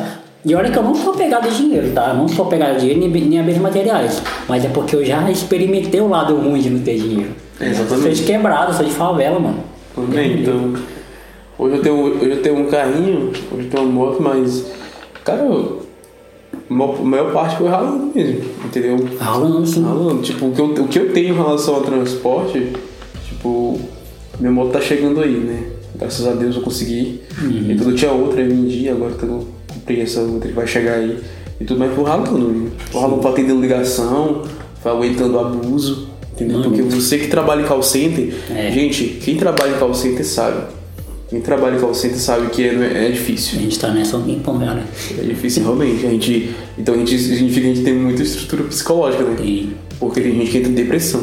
Depressão de fato. E eu não entrei por isso, tá? Eu entrei em relação a que é outra questão. Sim, sim. Mas em relação ao trabalho, não sempre fui profissional. O que, que acontece em Vegas, fica em Vegas. Eu também. Sair dali. É por isso que, que, que eu sempre tento, tento fazer alguma coisa no final de semana na minha folga pra tirar o o estresse. Até, é, até mesmo lá no trabalho mesmo, tipo, em, um atendimento a outro eu dou uma desestressada assim pra não ficar pensando muito no bagulho. Pois é, então pra mim foi ali que, eu, ali que até hoje está me ajudando. Eu sou muito grato. Assim, a empresa tem. Toda empresa tem seus defeitos na nossa visão de funcionário, né? Sim, sim. Mas ali que ela me ajuda muito, assim, tipo, eu pago minhas contas com o dinheiro já, eu pago minhas contas atendendo, entendeu? Porque eu não seria grato. Então não fica reclamando não, gente, porque querendo ou não, a gente, tá numa- a gente já tá acabando devagarinho, a gente tá saindo, tentando sair de uma pandemia aí, todo mundo sem dinheiro, a maioria sem dinheiro. Tentando sair mesmo, porque é Então o cara, o cara vai trabalhar reclamando, cara, para com isso. Eu sou meio suspeito em falar da, da empresa que a gente trabalha, porque é até engraçado, porque o, o- esse podcast, plataforma, ele se confunde exatamente com o período que eu saí de lá. Ele nasceu em 2018. É, 2019? 2019 ele nasceu. Vai fazer, fez dois anos agora, 2020, é, nasceu em 2019. Então os primeiros episódios da plataforma é com gente que eu conheci lá na empresa, né? Gravei primeiro com a Vitória, depois com a Andressa, depois com o Brito, tentando lembrar a ordem. Com o Brito, depois com a Jarline, é, a maioria da galera que eu conheci lá. Você gravou um podcast aqui com eles? Aqui não. Foi Foi, por- foi pelo WhatsApp. Na época eu gravava pelo, pelo WhatsApp. É, conversa. É, Na verdade eu vim com é, esse negócio de gravar pessoalmente é um pouco recente, pô. Apesar de que lá atrás eu gravei com o Giovanni, porque o Giovanni era meu vizinho, né? Então não fazia sentido gravar com o Giovanni pelo telefone, você lembra que ele era meu vizinho, né? O Gilson gravei pessoalmente também, porque é amigos assim mais próximos. Só que hoje, pra ser sincero, a- Adoraria ter a gravação do, Gerson. é, tá disponível. Eu fiz um especial agora, inclusive, com dele, pegando alguns, algumas músicas que a gente fez juntos, né? E contando, contando um pouco dos bastidores da, da minha vida com ele, o pessoal gostou que só. Mas assim, hoje, sendo bem sincero, mano, é, quando eu convido alguém pra gravar, eu prezo, tipo assim, se for possível, gravar pessoalmente. Exatamente por isso aqui que a gente tá trocando, porque eu tô te vendo, tá ligado? Eu sei o que a emoção que tu tá passando, eu sei a verdade que tá passando, não tem aquele delay da conversa, sabe? É óbvio que não é sempre que dá, né, de gravar pessoalmente com as pessoas. Mas sempre que dá, eu, eu ó, com o Everton, fiz questão que ele viesse aqui pra gente gravar junto. Foi muito bacana trocar ideia com o Everton. O Everton, ele é meio que parecido comigo, ele é meio introvertido, assim, ele é meio tímido, sabe? Mas ele se soltou aqui, no final disse que gostou pra caramba. É, enfim, então eu, eu sempre prezo pra gravar pessoalmente. Quando não dá, tipo assim, com o Caio, o Caio Araújo, ele, ele é goleiro, ele mora na Croácia. Daí vamos gravar com o Caio pessoalmente. Então a gente gravou pelos Skype, a gente grava pelos Skype. Quando eu gravo com gente fora do Acre, é pelo Skype. Meu tá falando de quê mesmo? Tá falando sobre trabalho. Sobre trabalho, enfim. Eu sou meio suspeito em falar da, da Leak exatamente por isso, porque eu sempre falo, eu sempre. É importante separar algumas coisas. A empresa que me deu o suporte, que me deu meu primeiro emprego sem me cobrar experiência nenhuma, que me ensinou a administrar dinheiro, sabe? Que, que, que realmente me deu um suporte muito boa. E a empresa que me demitiu, sabe? Foi demitido? Tem, tem, tem, tem uma diferença abissal nessas duas coisas, né? Então já foi demitido, falo, fui demitido em 2018, em dezembro. Eu nunca fui demitido. Então tem uma diferença é, nisso de tipo assim, você. É, e só que às vezes não é todo mundo que entende, né? Às vezes tipo, você faz uma crítica a um, a um comportamento da empresa, é, as pessoas acham que você já está julgando toda a Você empresa. já tá dando uma de. Exatamente. Como é que é uma de. Como é que é a palavra. Quando você.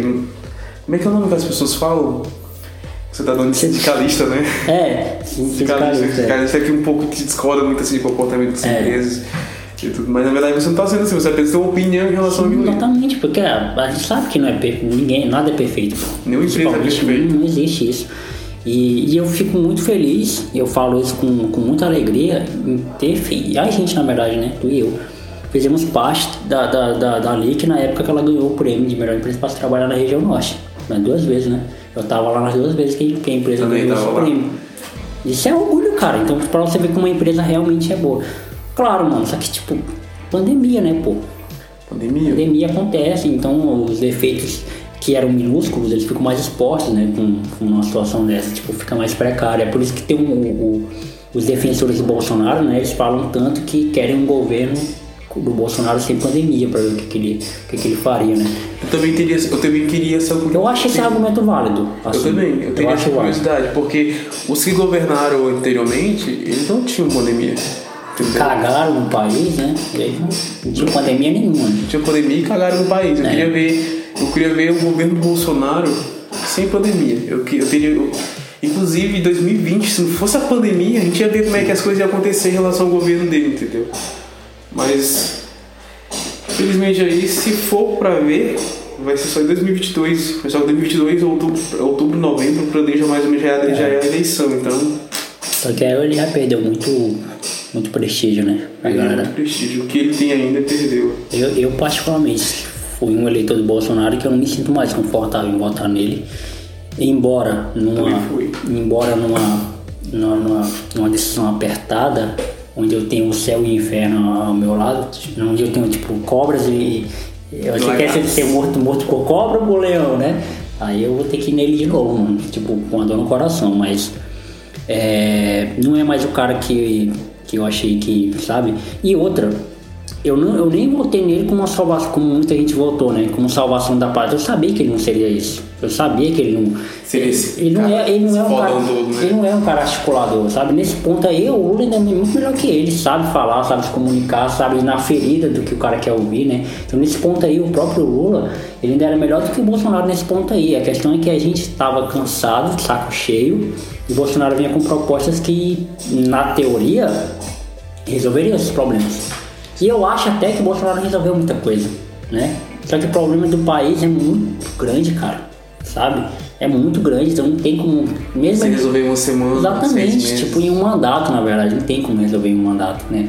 A, a prova é tanto que, tipo assim, os mandatos do Lula, quando ele ia, ia acabando, ele metia um bolso alguma coisa, um auxílio alguma coisa, que ganhava massa, né? Tipo, ganha, pessoal.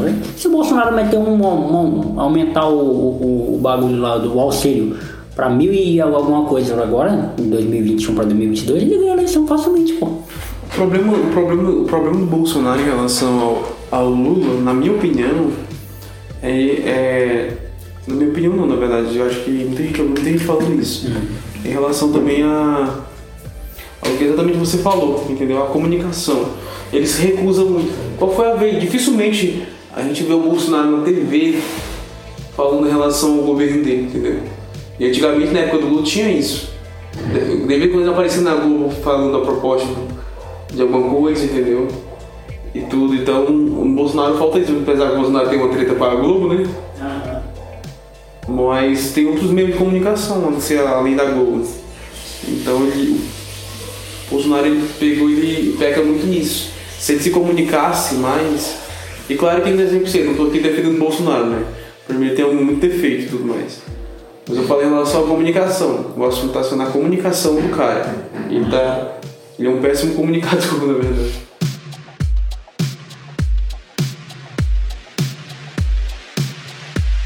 Pois é, mano. Então, esse ponto aí, cara, é porque a- a- o nível da conversa, o nível, o nível da, da, da, da polarização ficou tão absurda, tipo assim, que hoje eu tava conhecendo uma menina, nesse ano já, que a gente tava num papo muito. Sabe quando você tá numa sintonia muito ótima com alguém, tipo assim, tá muito bom ali a conversa.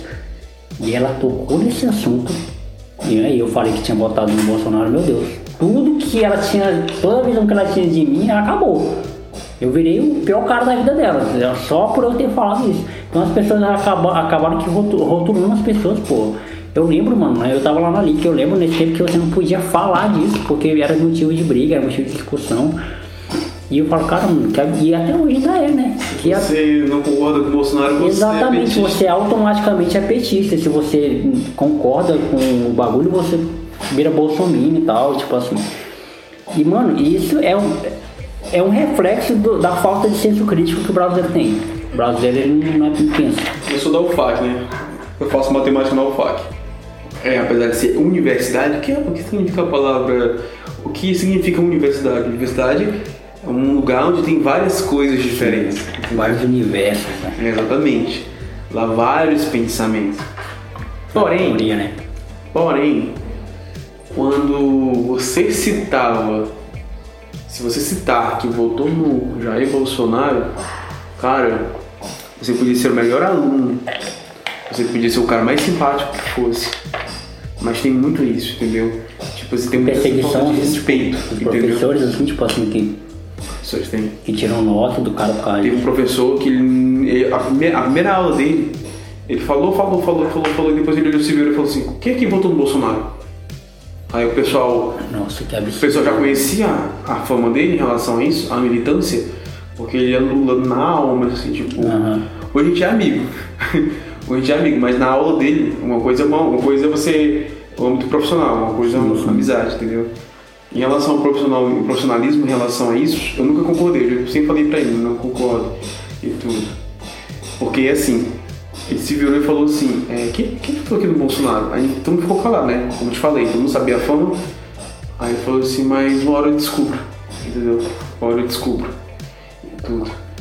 Aí. E pegou um. discutiu com o aluno, cara. Um aluno por causa que o aluno torcia pelo governo do Bolsonaro. E a aula era de matemática, né? E, não era de matemática, Não, não, cara, era de matemática não. Nesse tempo, na verdade, nesse tempo não fazia nem matemática, nesse tempo fazia engenharia elétrica. Ah, tá. Eu fazia engenharia elétrica, aí tava E tendo que aula. também não tem a ver com a aula, né? É porque a aula tava sendo educa... é, comunicação científica, Sim, né? sim. Comunica- Comunicação em linguagem, caso, desculpa. Uhum. Aí, comunicação em linguagem é porque o engenheiro não é só fazer cálculo, ele precisa se comunicar com as pessoas também, saber falar, saber o que, o que falar, né? Aí, ele era dessa área, entendeu? Automaticamente contrataram um professor de humanas para isso. Uhum. Claro. Então, essa galera de humanos, assim, não são todos, mas algumas pessoas são assim. E ele é uma dessas pessoas. Então ele ficou meio assim, tipo, aí ele. Professor, a aula dele é maravilhosa, inclusive, mas quando chegava essa parte, é. ficava chato, entendeu? Não pelo fato de ser petista, alguma coisa assim, não. Pelo fato de, daquela parte é a militância política. né? É a militância. É a militância, a militância um pouco. Uma pessoa ser militante demais enche o saco, entendeu? Então você tem que ter suas opiniões e Isso dos dois lados, tanto do Bolsonaro como quem apoia o. Tô falando só de PT, tô falando é. de tudo, entendeu? Quem é militante aí em tudo, entendeu? Então, igual você mencionou aí, né? A conversa estava tão gostosa, a conversa está tão boa, tá tão maravilhoso, tá uma química legal, aí só porque você falou uma coisa que a pessoa não gosta em relação à política, é pronto. É.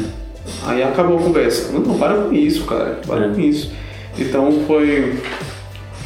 É, a aula quebrou mesmo, assim, a aula tava maravilhosa, deu nas pernas assim quando gente começou a militar. quebra, mano. Nossa. Aí a, a, galera ficou um pouco assim, ó, ficou um pouco tipo contra a parede, entendeu?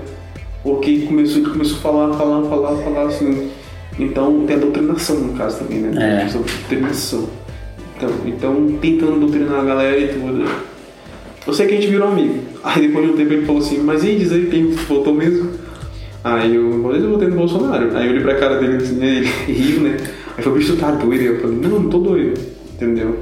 Era um governo que aqui usar crianças, que ele não é do Acre, ele é paulista. Aí eu falei, um governo que usar crianças não foi bom, o governo do PT, entendeu? Pra, a maioria dos acreanos não foi bom. Então, e eu sou um da né? maioria, entende? Então, pra mim, não, eu não gostei do governo do PT e eu decidi votar no Bolsonaro esperando alguma coisa diferente. Pronto. Entendeu? É se, mesmo que vem, esse ano que vem, se até a próxima eleição ele fizer algo que impressione, algo que mude realmente, assim, o destino do Brasil, porque, sinceramente, os outros países evoluem tanto, cara. Evoluem tanto. Mano, Tem um país aí que tá tendo shows. É. Entendeu? Já, shows. Ah, no Japão, ó, os estádios já estão lotados já. Exatamente. Superaram tudo e a gente sempre na mesma coisa. O Brasil parece ser atrasado a todo momento. Então, sabe que se o Bolsonaro não prestar, coloca outro, entendeu? Sei que ele não é isso que o pessoal não entende, mano. Você tem a opção de trocar. Não precisa ficar 10, 30 anos com um candidato só, só porque. Não precisa ser o Maria, vai com as outras. Não precisa. É... Nosso erro foi esse com o PT. Manter o cara lá todo. É, porque se tirar ele, vai perder muita coisa. Entendeu? Como se eles fossem o dono do dinheiro. E as pessoas esquecem que o dono do dinheiro é a gente. Entendeu? É. O dono do dinheiro é o dono do dinheiro. É essa, essa é a, a, a, premissa do capitalismo, né? Inclusive, o dinheiro tem que rodar. Ele tem que rodar. Tem que gerar. Se não rodar, cara, muita gente quebra. Entendeu? tipo, eu, eu defendo. Eu defendo a parte do, do capitalismo, né? Eu não sou socialista, não. Eu, eu. Confesso pra você que sou capitalista. Sou capitalista pra caralho. Eu sou capitalista, entendeu? Sou capitalista, porque se fosse capitalismo, tem que estar passando fome. Vamos colocar uns exemplos de alguns países, né? Sim. Que querem colocar o socialismo, mas veem que o socialismo não funciona. Porque, na minha opinião, não leva mal, não, mas pra minha opinião, o socialismo é preguiçoso. Não, é socialista. Eu sou, eu sou. É socialista, eu sou é, socialista. Uhum. Eu só tô domingo pra trabalhar porque eu preciso do dinheiro pra gente, né? Sim. Porque a gente vai dividir, né? só que tu não trabalha, e aí? Eu vou ter que ficar sustentando porque é assim. É. E é o que a gente faz com esses políticos, filho da mãe. É. Entendeu? Os caras não fazem merda nenhuma e a gente tem que ficar sustentando os caras. E se você falar alguma coisa que não agrade você recebe voto de censura, igual Danilo Gentili. Sim. O que, o que é outro absurdo, né, mano? É, é, é eu, isso aí é, uma, é um ponto legal, que é assim, o pessoal eu espero que isso não aconteça no Brasil, tá? Como aconteceu lá com, com o ex-presidente lá, como é, é o nome dele? Donald Trump. Donald Trump, né? Que foi banido do Twitter. Eu espero que isso não aconteça no Brasil, mas já tá começando, né? Com esse negócio de cancelamento, já tá meio que começando de pessoas sendo chamadas judicialmente a comparecer no, no tribunal por conta de piada por conta de, foi um absurdo por conta de opinião, eu acho isso um absurdo. Mas o pessoal ele não, não se dão conta do, do, do nível disso, de sabe? Porque assim, se eu impeço vocês de ter uma opinião, embora a tua opinião seja absurda, seja idiota, seja babaca, seja, sei lá, que, que não serve, embora seja isso, mas você tem que ter tua opinião. Você precisa expor, você precisa falar, você precisa ter é, é, é, direito de fala, sabe? Direito de, de, de expor opinião, sabe? Porque se você. Liberdade de expressão. Liberdade de expressão, eu queria chegar nessa palavra e não consegui. essa frase. Porque, mano, aí, aí o pessoal fala pra mim, né? Eu sou cristão, né? O, pessoal, o caso mais famoso do, do, do Porta dos Fundos, por exemplo, que faz o negócio lá sobre a Netflix e tal. A pessoa fala assim, mas tu apoia que eles façam? Claro, eu apoio que eles façam, mano. Porque se eu impeço eles, se eu digo que eles não podem fazer porque me afeta, me atinge, eu tô restringindo outros grupos. Então daqui amanhã vai ser eu. Eles vão estar impedindo que eu faça com alguma coisa dele, entendeu? Só que o problema é que é penso, é só um lado que pode, o outro não pode. É exatamente, né? o, o, politicamente correto. É, o, o, o, Léo Lins, sabe quem é o comediante Léo Lins, né? O Léo Lins é 100% eu sou, negro, eu, eu adoro o Léo Lins. Sou fã dele. E ele fala que é, é, é esquerdist, esquerdist, esquerdisticamente correto, quase que não sai. E o direitisticamente correto, tem os dois lados, né? Só que o pessoal coloca politicamente correto pra ficar mais bonito, né? É, você não pode fazer piada com um gordo, você não pode fazer piada com um negro, você não pode fazer piada com um gay. Então, na minha opinião, se você não pode fazer piada com um grupo, você não pode fazer com nenhum. Porque o que, que esse grupo tem de especial? Exatamente, eu sou muito fã do Danilo Gentili. Não, pra caralho. Eu adoro, adoro o Danilo Gentili. Uma das frases que ele falou é assim: é, A partir do momento, eu ouvi ele falando isso, a partir do momento que as pessoas souberam o benefício da ofensa, é as isso, pessoas passaram a se ofender muito mais. É. Ele falou mais ou menos assim, entendeu? O que significa? A partir do momento que você, que a galera criou essa ideia de que aquilo ofende, Sim. as pessoas se passaram a ofender muito mais. E, e, acabaram criando pessoas fracas, entendeu? Pra caramba. Fracas, entendeu? As pessoas não sabem mais passar por um problema, entendeu? As pessoas só sabem é, reclamar, reclamar, aí depois quer se matar, entendeu? É. Porque é, um, é uma galera Nutella, entendeu? Você não pode falar. Uma vez eu soltei uma piada, foi de humor negro, eu confesso que eu. Ah. eu exagerei mesmo, assim, eu exagerei. É, eu, soltei, eu soltei uma piada. Eu soltei uma piada com o MC Kevin, né? MC Kevin. É, como eu trabalho na NIC, eu atendi um cliente chamado Kevin, né? Só que. Só que a ligação dele não era pro meu segmento. Uhum. A ligação dele era para ligar em outra em outro número, né? Sim. Aí eu falei, senhor Kevin, você caiu aqui. Aí, aí a pessoa atendeu não. Mas falou isso com o cliente, Não, eu falei com o cliente, mas só que eu falei com o cliente de um modelo bem formal. Eu falei, senhor Kevin, a sua ligação caiu aqui. Uhum. Só que para os meus colegas, para uma das pessoas, eu falei, eu atendi um cliente, mentindo, né? Eu atendi o um cliente e falei assim, ele, o nome dele era Kevin, eu falei, Kevin, você caiu aqui. Aí. Ah tá, tu fez a piada depois, né? Fez a piada ah, tá, depois, no atendimento. Não, porque senão se pegar essa ligação. Não, entendi, entendi. Ferrou. Não, eu também não tenho coragem de fazer piada não, aí. Não, foi, foi leve essa piada aí, foi leve. foi leve, eu falei, não, mas pra quem gostava do que gente, cara, você não pode ficar rindo da morte do cara e tudo mais. Bicho, na minha opinião, eu concordo com o Léo Lins. Lins pra mim é uma grande referência. Não, o bicho, o mundo é cheio de problemas, cara. O mundo é cheio de problemas. Cara, é problema com dinheiro, é problema com saúde, é, é pandemia, é o trânsito é uma porcaria. É, sabe? Tudo de uma doença nova. Tudo né? de uma doença nova, entendeu? Quando o cara tá bem, o vizinho morre, hum. entendeu? Aí o vizinho, você tem empatia com o vizinho, aí você fica triste. Então é tanto problema, cara. Problema. Né? É tanto pro... desemprego. Então é tanto problema. Aí o cara não pode rir do problema.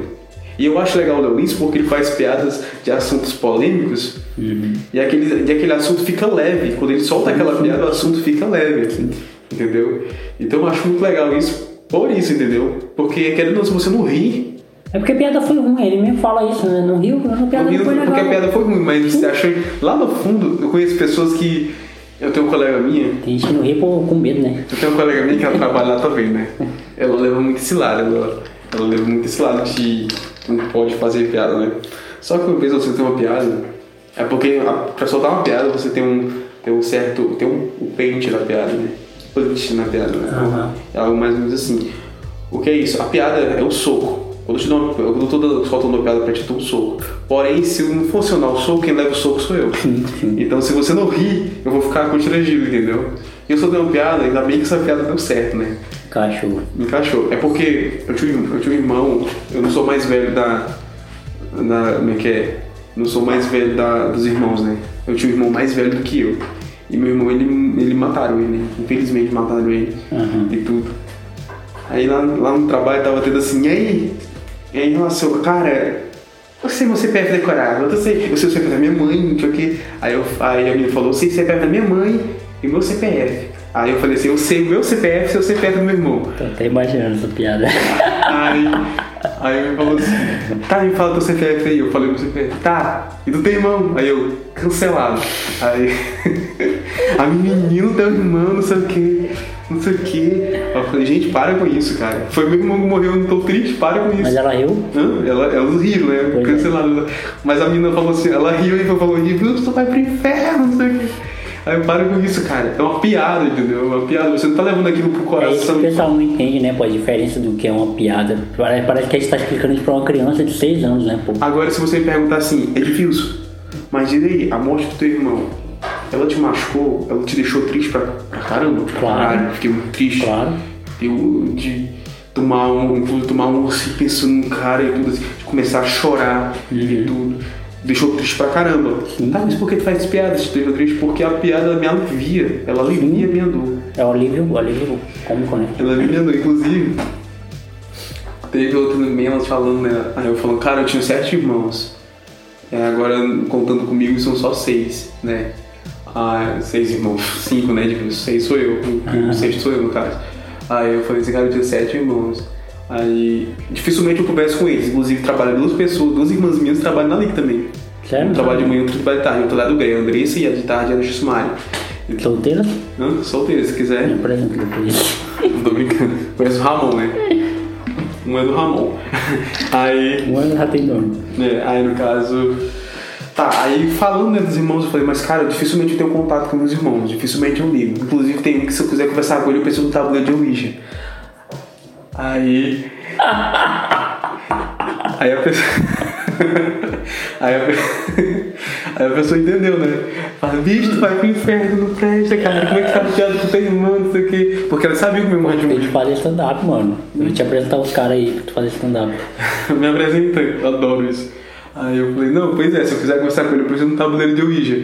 Só que eu falei, É. aí o pente pegou, né? A piada pegou e tudo, mas aí riram e tudo. Mas aí, sabe aquela pessoa que. Porque a piada, o humor negro é assim. Eu acho legal falar sobre o humor negro. Porque é uma coisa que me alivia muito, assim, Sim, sim. nos problemas e tudo. Aí, a piada, o humor negro, ele é um assunto tão delicado que você ri querendo não rir. É isso, é o que. Bicho, porque eu tô rindo disso, É não o sei o que. quê. É.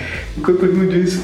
Então tem piada pesada, assim. E até o Leolinho, né, ele fala, já que vocês viram dessa. Já que vocês viram. meter outra. né? Tem até uma piada bem pesada aqui que eu, que eu não posso. Eu acho que não posso falar, né? E tudo mais. Aí.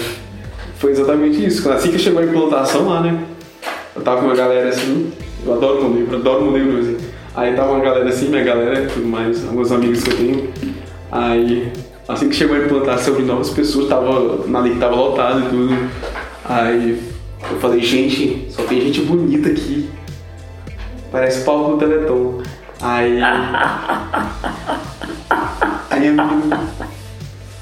A menina falou assim.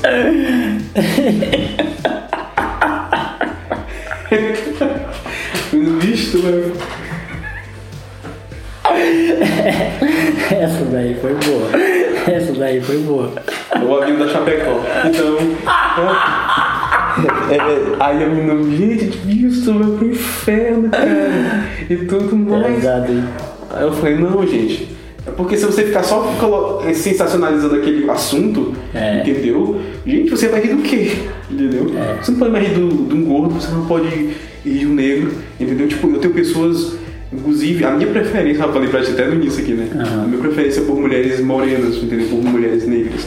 Adoro brancas, inclusive já namorei com uma branca. A branca também me excita pra caramba, mas a minha preferência, minha preferência, como todo ser humano tem suas preferências, Sim. é morena. Então, automaticamente, denomina-se que eu não sou racista, entendeu? Mas que fez uma piada não significa que eu seja As minhas racista. são gordinhas, cara. For, for magra, eu nem, nem olho. gosta das gordinhas? Eu gosto gordinha. Quanto mais gordinha for, Eu gosto daquela moderada, aquela, aquela que também não é tão gordinha, mas também aquela que não é tão sem nada. né? Eu gosto daquela moderada e tudo mais. Então, de, de, de carne. de carne. Mano, isso é interessante porque eu, eu tenho umas três piadas sobre a morte do Jussan já tá na minha cabeça e eu tô até com medo de quando eu for fazer elas, o pessoal bem. Óbvio que eu vou, eu vou ter um cuidado enorme pra fazer elas, porque Tem tem, tem uma galera que, que da família dele que, que, meu Deus, que são religiosos pra caramba e tal. Mas e eu acho que até os amigos dele não, não, não vão entender quando eu fizer essas piadas assim. Mas eu, eu, eu até uma, uma, uma coisa lá que a gente tá falando disso, eu, eu conheço os meninos do Caça Risada, né? O Pedro Roy e o Giovanni, e eu, tô, eu comecei a escrever um texto stand-up. Eu escrevi um texto sobre telemarketing, inclusive. Tô Tá, escrevendo e tal. Tô Desculpa, escrevendo. desculpa. Não, bora fazer, mano, nós temos que fazer. Só que eu ainda não criei coragem, né? Tipo assim, eu tenho que. Os meninos me deram até um conselho, falaram, ó, faz, grava áudio, tipo, faz sozinho, pra ver como é que é a tua postura, sabe? Fazendo. Tem uma certa estrutura Isso. piada. Depois faz pra alguém, pra ver se a pessoa vai rir, né? E tal. E, aí Depois você vai pro palco, que esse é o meu maior medo, mano, ir pra, pra galera, né? Que já é minha vontade, já. É, mano, vontade, vontade nós temos que fazer esse bagulho aí. E os caras são muito, muito abertos, mano. Eles, direto, direto eles procuram alguém pra fazer.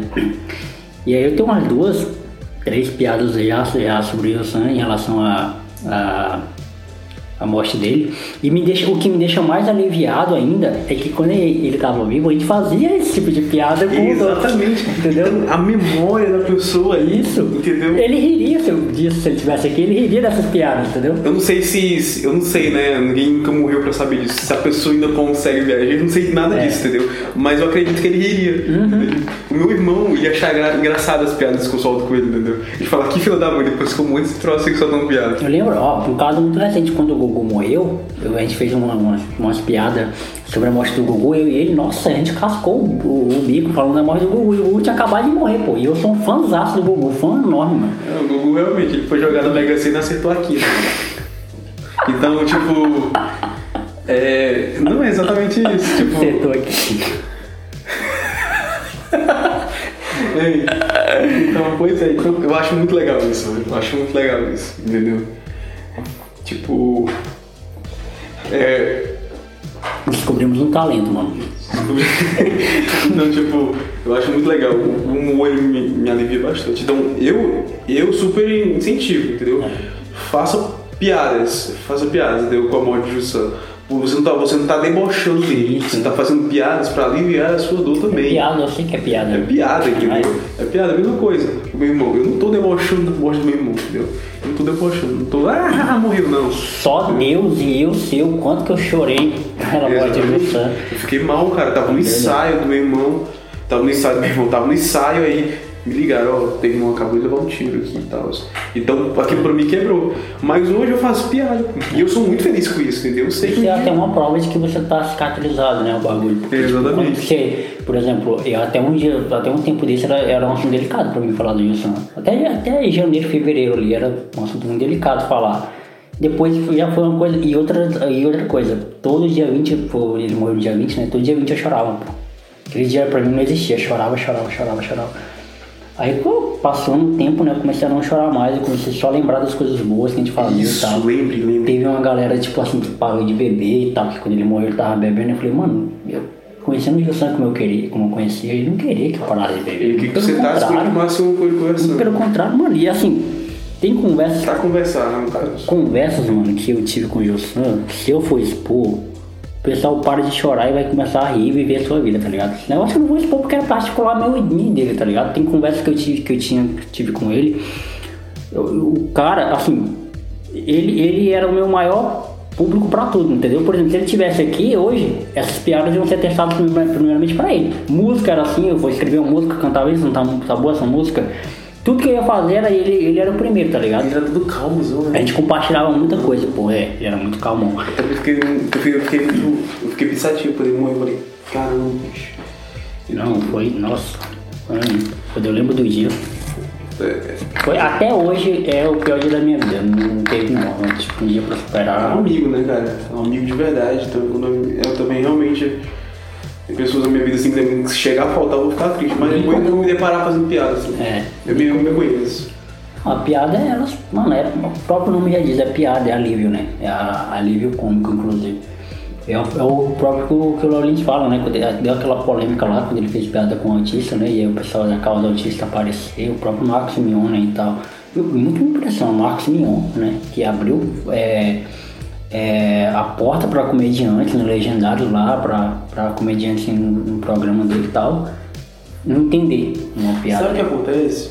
O que acontece é assim, eu concordo com o Tiro Lipo. Só que o Tiro Lipo fala de uma maneira bem. meio.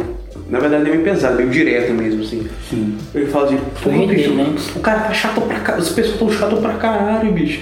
Não sei o quê. Porque assim. O Marcos Mion ele é o tipo de cara que ele.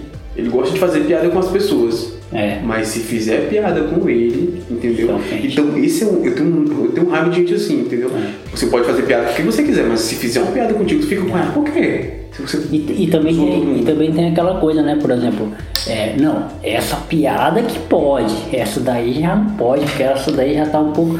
O, Piada é piada. o maior exemplo da, de hipocrisia foi quando o Danilo Gentili foi lá no programa do Roberto Justo, na Record, que ele falou que, que o Danilo Gentili fez uma piada sobre os judeus lá no. Ah, tá, ele tem descendente, ué. É isso, aí ele tem um descendente judeu, e aí o Danilo Gentili falou, meu pai morreu de infarto, eu faço piada com infarto. E o, o, o Justo teve a cara de pau de falar, não, mas tem muita diferença. Que muita Infarto- diferença, né? cara. Porque pra ele, porque por ele fala, só porque o, o- a família do o pai do, do, do Danilo não era judeu, sabe? Só porque não era judeu, tipo, então o Danilo Gentili pode fazer piada de infarto. Ele falou, ah, e, e, tipo assim, piada de loura, a gente sabe que loura não é burra, mas pô, tem loura que se ofende. Exatamente. Né? Português pode, porque a gente sabe português, mas tem português que se ofende, cara. Inclusive, ele mesmo, o, o Roberto Justo, ele. Se contradiz. Isso. Uhum. Essa palavra que eu tava atrás. Entendeu? Ele ficou assim, por quê? Porque a partir do momento que o Dani falou assim, ó, é, e se eu fizer piada com Loura? Dizendo que Loura é burra e não sei o quê. Ele falou, mas todo mundo sabe que Loura é burra. É. exatamente isso, entendeu? Aí ele vai falar sobre o português, falar sobre o judeu, Sim, entendeu? sim. Então, então é a mesma coisa que judeu. Judeu é o quê? É, qual é a piada- as piadas que é feita com português mesmo? O português é que é burro. Pois é, a mesma coisa que português não é burro. Entendeu? Você não pode falar isso. É assim, você não pode ficar jogar, jogar isso como 100% de verdade, entendeu? Então, o que o Roberto Justo quer? Ele quer dividir as piadas. Isso pode, isso não pode. Ah, É. mano, vai pra merda. Baseado em nada. Baseado na vivência dele só. Isso dele, entendeu? É um cara arrogante, um cara que eu achei lindo. Quando eu achei, eu achei show de bola. Quando ele foi num programa, onde esse programa tava o Tiririca, e ele fez assim, psh, o Tiririca. Mandou o Tiririca calar a boca. O Tiririca, ei, mandou calar a boca não. Você não tá no seu programa não. Pô, pistola. Ah, o Tiririca ficou. O Tiririca é um comediante, né? O Tiririca ficou pistola. Um dos melhores que tem, viu? O Tiririca é um, até, o Tiririca é um clássico. Aí, então o Tiririca, o Tiririca, Tiririca meu Deus do céu, é, é, ti- é tiringa, é tirulipa, ti- pois é, tiringa é aquele, aquele senhorzinho, né, moreno, Aham. né?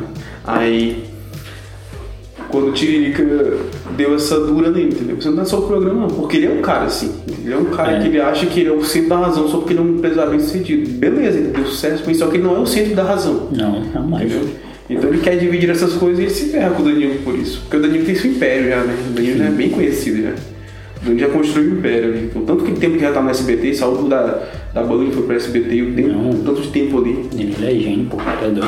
Fazer o- Ele revolucionou o. o como é que é o talk show no Brasil, né, mano? Ele revolucionou, Tava, porque tipo, o- só Jô, só o Jô. o. Jô Soares, menino. É. Aquele negócio ali, e o, Danilo, e o Danilo veio com uma outra proposta, uma outra linguagem. Ele deixa o cara bem à vontade. Ele tá na casa fica- certa, mano. O SBT é o lugar certo, que dá liberdade pra caramba, né, pro cara falar. Ele tá no lugar certo. E o bonde dele é, é bom, cara. Porque nele tá o Murilo Couto, tá o Léo Lins. Tá cada um tem sua particularidade. tipo, Melhor que O Léo, Lins, ele é um humor negro.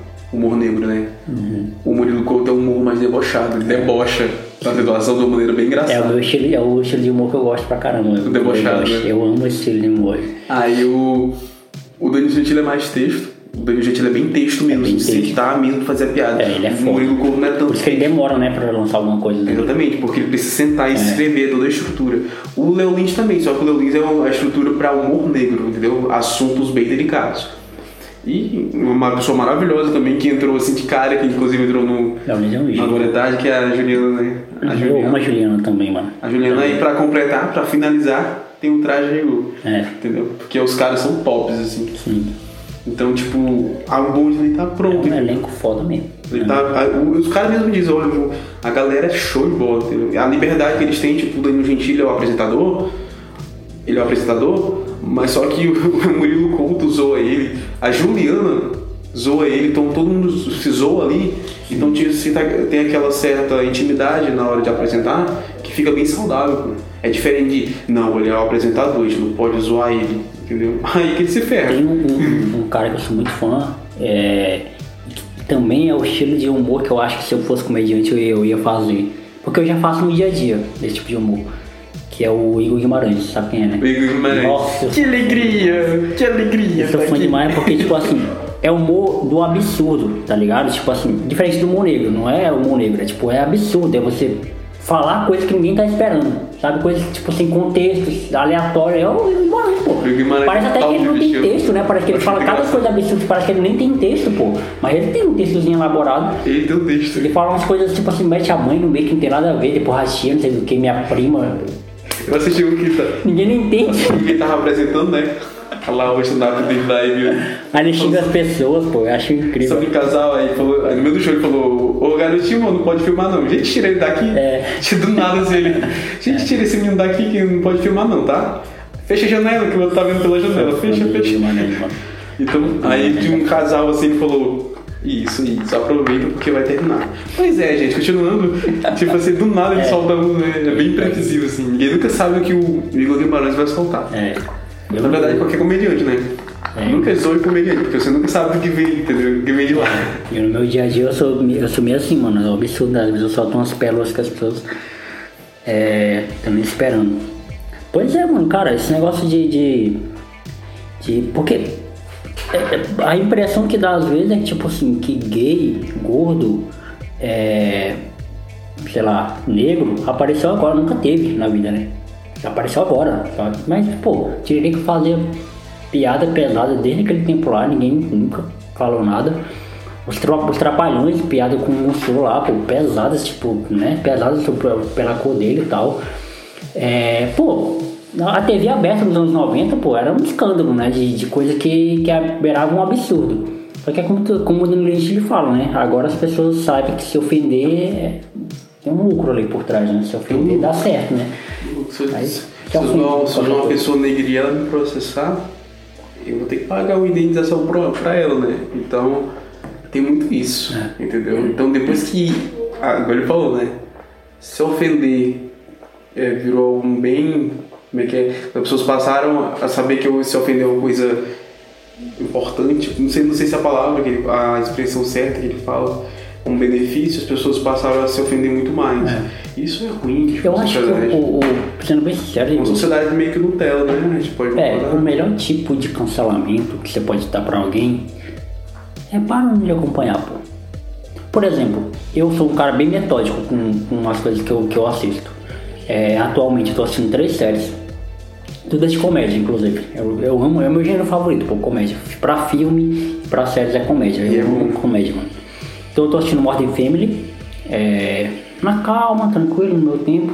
The Office, nossa, The Office é incrível, mano. Você acha que The Office? Não. Mano, The Office é, é, é o cúmulo do constrangimento. Você se sente constrangido só assistir. Às vezes, tipo assim, porque tem um, eles quebram a quarta parede, né? Eles olham pra câmera.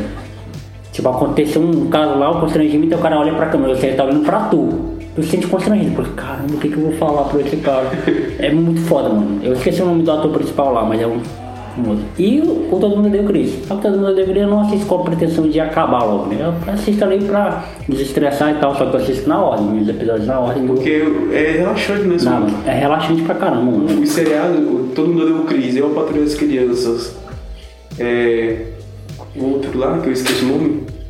Aí, cara. Ai, cara, é brabo também. Então, tipo, foram coisas que marcaram também a, a nossa infância, né? Eu Tem, assisti, tem, tem cara. um pouquinho de. Né, Chegava, chegava da escola, de tarde eu brincar, depois tomava um banho e assistia. Passava mais ou menos no início da noite, Não, também. eu assistia. Então, Pois é, então o que, que eu tava falando mesmo? Oi, sobre gênero de Tô comédia. esquecido. Gênero que é a comédia. Tá, pois é. Aí, ah tá, eu falei que eu era bem metódico. E, e aí no YouTube também, eu sigo os canais no YouTube, então eu, quando eu entro no YouTube, eu não vou lá na, na, na página inicial, eu vou lá em inscrições, lá nos canais que eu sou inscrito pra ver o que estão lançando, né? Veio um canal ali que eu não tô assistindo tanto, né? pô, é, é o décimo vídeo que o cara lança, eu passo por ele, não assisto, não clico, porque não tá me interessando. Eu vou lá, me desinscrevo do canal, pronto, parei de assistir, fico, parei de dar ibope pra ele, entendeu? Depois, em algum outro momento, se ele me agradar, eu vou lá me inscrever no canal dele. Então, tipo assim, o cara lançou um conteúdo que, pô, não gostei, tá, não tô gostando mais disso. Vou e paro. Eu não vou no comentário do, cara, do vídeo do cara encher o saco do cara, dizer que ele é um lixo, dizer que ele é um merda, dizer que é isso, dizer que é aquilo outro. Só não assisto, pô. Não, outra coisa, o pessoal, tá, o, pessoal, o pessoal do YouTube, o pessoal que tem o YouTube, Assim, tem uma galera chata demais, cara. Tem uma, chata, uma galera demais. Inclusive, eu já parei pra pensar sobre isso. Tem um vídeo. Tem um vídeo de um cara. Eu gosto muito do canal de musculação, né? E tudo. Aí no canal de musculação lá, tava o Felipe Franco e tava o Alfo Poli, que é o italiano. Eles estavam malhando e tudo, são maromeiros, né? Aí, fisiculturistas. Aí tava lá malhando. Aí na trilha sonora, ah, o som né, de fundo tava tocando. Distrito 92. Oh. Quem Tá, dera que fosse, né? Naruto? Tava tocando Naruto, bicho. Aham. Aí só que eu, esse, esse vídeo é novo, esse vídeo saiu ontem, parece. Aí tava tocando o fundo, tava tocando Naruto. Tu, e esse cara marido lá. Aí o pessoal lá é, parabenizando ele. Gente, aumente o salário do editor, não sei o que e tudo mais. Ah. O editor foi foda, hein? O editor, a maioria assim, ó, parabéns. Aí lá vai um mané. Sempre que tem que ter um mané. Tem que ter, né? Tem que ter um mané. Lá vai, lá vai a, a edição dela. Tipo assim, um cara, bicho, se for pra falar merda, mano, Pra não, você. não fala nada, só eu tiro o vídeo, tiro o vídeo, não assiste. Não assiste, é, é o que eu faço. Aí vai lá e faz, fica falando. É. Ou então o áudio tá muito baixo, entendeu? Aí o cara, o cara tá conseguindo ouvir o cara, mas fica, o áudio tá muito baixo. É. Entendeu? Fica todo tempo ali vida do cara, bicho. Esse, cara. esse, pra mim, mano, é o melhor tipo de cancelamento. Você só para, mano, assistir. Que aí, talvez o cara entenda, caramba, eu preciso melhorar aqui. Ele vai refletir, uma hora ele reflete. Exatamente. Por exemplo, que fica lá com a Carol com K, para de, se, parar de seguir ela. Para de seguir ela, pô, uma hora ela vai se tocar, caramba, o que que eu fiz de errado, tá ligado? É, é, e, e vai refletir pô, sobre o que ela fez. Tipo assim, se você não tá gostando, para, mas não impede que as pessoas que gostam continuem assistindo, pô. Exatamente. Você não gosta, mas tem muita gente que gosta, pô. Outra coisa, outra coisa. Em relação a Carol Conká, aconteceu isso, entendeu? Apesar que ela recebe os xingamentos ainda, mas aconteceu isso. Aconteceu de que ela acabou, ela acabou, ela acabou percebendo que ela estava perdendo seguidores. Sim. Ela acabou percebendo e ela refletiu sobre isso, Sim. entendeu? Apesar que a Globo, Deu uma salvada, assim né? como também que dá uma salvada, quis colocar ela como vítima, entendeu? Mas não é vítima não, cara. A gente sabe, a gente, quem assistiu sabe as atitudes que ela tava tendo ali com, com o Lucas. Quem viu, viu, né? É, como é que é o nome? Lucas, Lucas Penteado. Penteado. Isso. Então ele tava vendo as atitudes, entendeu? O cara não podia conversar porque ela, tinha, ela queria comer. Bem, ah, é uma merda. É. Entendeu? Mano, se fosse, no meu, se fosse comigo, eu não ia deixar assim, É, entendeu? não, ele é muito equilibrado, mano. Eu tirei o chapéu pra ele, que ele é muito equilibrado. Ele foi muito Ele equilibrado. aguentou demais. Eu não Ele aguentaria, porque ele Teve gente até que julgou o cara por ele ter saído. Não, mano, o cara que atitude digna, pô. Ele saiu porque não aguentava, mano. Não aguentava mais. Pra ele, o psicológico dele é muito mais importante do que um milhão de reais. E realmente é. E eu- Tua saúde é muito mais importante de Porque qualquer jeito. adianta você ter um milhão de reais na saúde. É. Aí. Tá, aí outra coisa. É. Tá, aí no Da, caso. da Carol. da Carol K, né? Do cancelamento e tudo mais. Então, uma hora ela reflete. Então, a melhor maneira de fazer isso é realmente como tu falou, entendeu? Não quer? Para de curtir. Para o cara de seguir, reflete. para de curtir. Ela vai perceber que perdeu o prestígio, o, o patrocinador.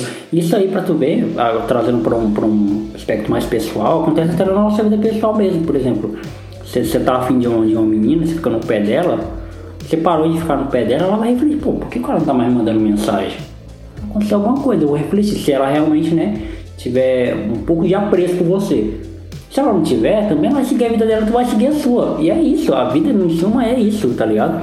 E acontece comigo, comigo também, mano, com o meu podcast, inclusive. Volta e meia tem algum, algum cara que é o, o expert, né, do, do, do podcast, né? E vem me dar, tipo assim, é, é, é, dicas de como eu bombar o meu podcast, sabe? Tipo, pô, se tu fizer isso aqui, tu vai virar o melhor podcast do mundo, assim, tipo assim. E cara, eu sei quem é o meu público. Eu sei muito bem, eu sei as pessoas que me escutam, pô. Eu sei quem tá comigo desde 2018, eu sei quem acompanha. Eu, eu lanço dois podcasts por semana. No mês, quantos podcasts que eu lanço por mês? Dois, quatro, seis, oito, aproximadamente oito, dez, dependendo do mês, tem até mais. E, e dá trabalho pra fazer, sabe? Eu, eu- eu perco tempo, eu, eu- não só eu, mas meu editor também, o Phil, que é um cara que sempre que eu posso falar dele, eu falo, que é um cara que tá comigo desde o começo. É, sem ganhar um real por isso, ele faz, ele edita meus podcasts. Agora não, que a gente criou um, um sistema de, de, de assinatura, né? O pessoal dá um dinheirinho pra gente e eu tento mandar pra ele que tá desempregado e tal. Mas ele sempre fez por amor, assim, pela nossa amizade, por gostar de editar áudio, enfim. E aí o pessoal, ah, e agora é a nova moda, né? Por que tu não faz em vídeo? Vai pro vídeo, é, faz isso, faz aquilo outro. E aí, se eu for dar atenção para essa galera que não é o meu público, tipo assim, que não me escuta, sabe? Eu pego o público que tá me ouvindo desde 2018, né? Fala, ah, gente, vocês vão ficar aí, a opinião de vocês não me interessa. Eu vou dar atenção aqui, porque eu quero bombar o meu canal. Eu quero bombar o meu podcast, sabe? E a gente, e, e é comum mano, acontecer isso na vida, a gente se perde por conta disso. Às vezes por algo tipo assim, cara, mas essa pessoa me escuta? Não, ela ouviu uma coisa de você. Eu tenho cento e poucos podcasts lançados até agora. Ela ouviu um. Ela tirou essa conclusão precipitada por causa de um, né? Um amigo meu, inclusive semana passada, ele ouviu um podcast porque ele gostou do tema, né, e tal. Eu não sou o cara que, tipo, obriga as pessoas a ouvirem meu podcast. É, eu brigo entre aspas, né? Eu mando, tá aí, mano. Quiser ouvir, não quiser também, não escuta, tá tudo em paz. Uhum. E aí ele pegou e, e, ouviu, né? E aí ele pegou e mandou um áudio pra mim. Cara, tá, tá, tá muito bom, a qualidade do áudio tá muito boa, cara. Tu evoluiu muito, sei o quê. E, e aí depois eu parei, fui lá o histórico da conversa, né? O último episódio que ele tinha ouvido no meu podcast foi um episódio que não estava editado, né? Tu ver o contexto da coisa, né? Não estava editado, eu tinha gravado em casa, meu editor tava com problema no computador dele. E enfim, de lá pra cá, desse episódio que ele ouviu pro último que ele ouviu, eu lancei mais 30. Tá ligado? Só que na cabeça dele só tem aquele último que ele ouviu e esse outro. Então, há 30 episódios eu tô evoluindo, há 30 episódios eu tô melhorando. Só que ele só ouviu, ele, ele pegou esse recorte.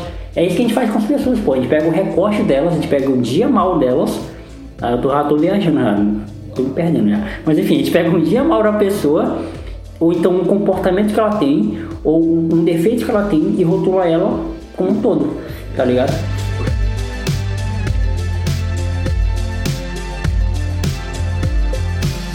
Eu era assim, você vai entender o que em relação a isso, tá? Em relação a isso, só que eu era bem engraçada. Eu era. Eu era não, né? Até hoje, até hoje assim, se ela quisesse alguma coisa dessa tensão, e... né, de fato. Tá, limita. Hã? É, sabe, dessa tensão de fato. Eu fazer essa menina feliz pra caramba. É, dentro, em cima e fora da cama. É bom. Aí. Aí no caso, essa pessoa é maravilhosa. Essa pessoa é maravilhosa. Essa pessoa ela não, ela não fica comigo. Ela não fica comigo. Eu percebi no comportamento dela. Ela não fica comigo, sabe por quê? Hum. Ela me acha retardado. Caralho.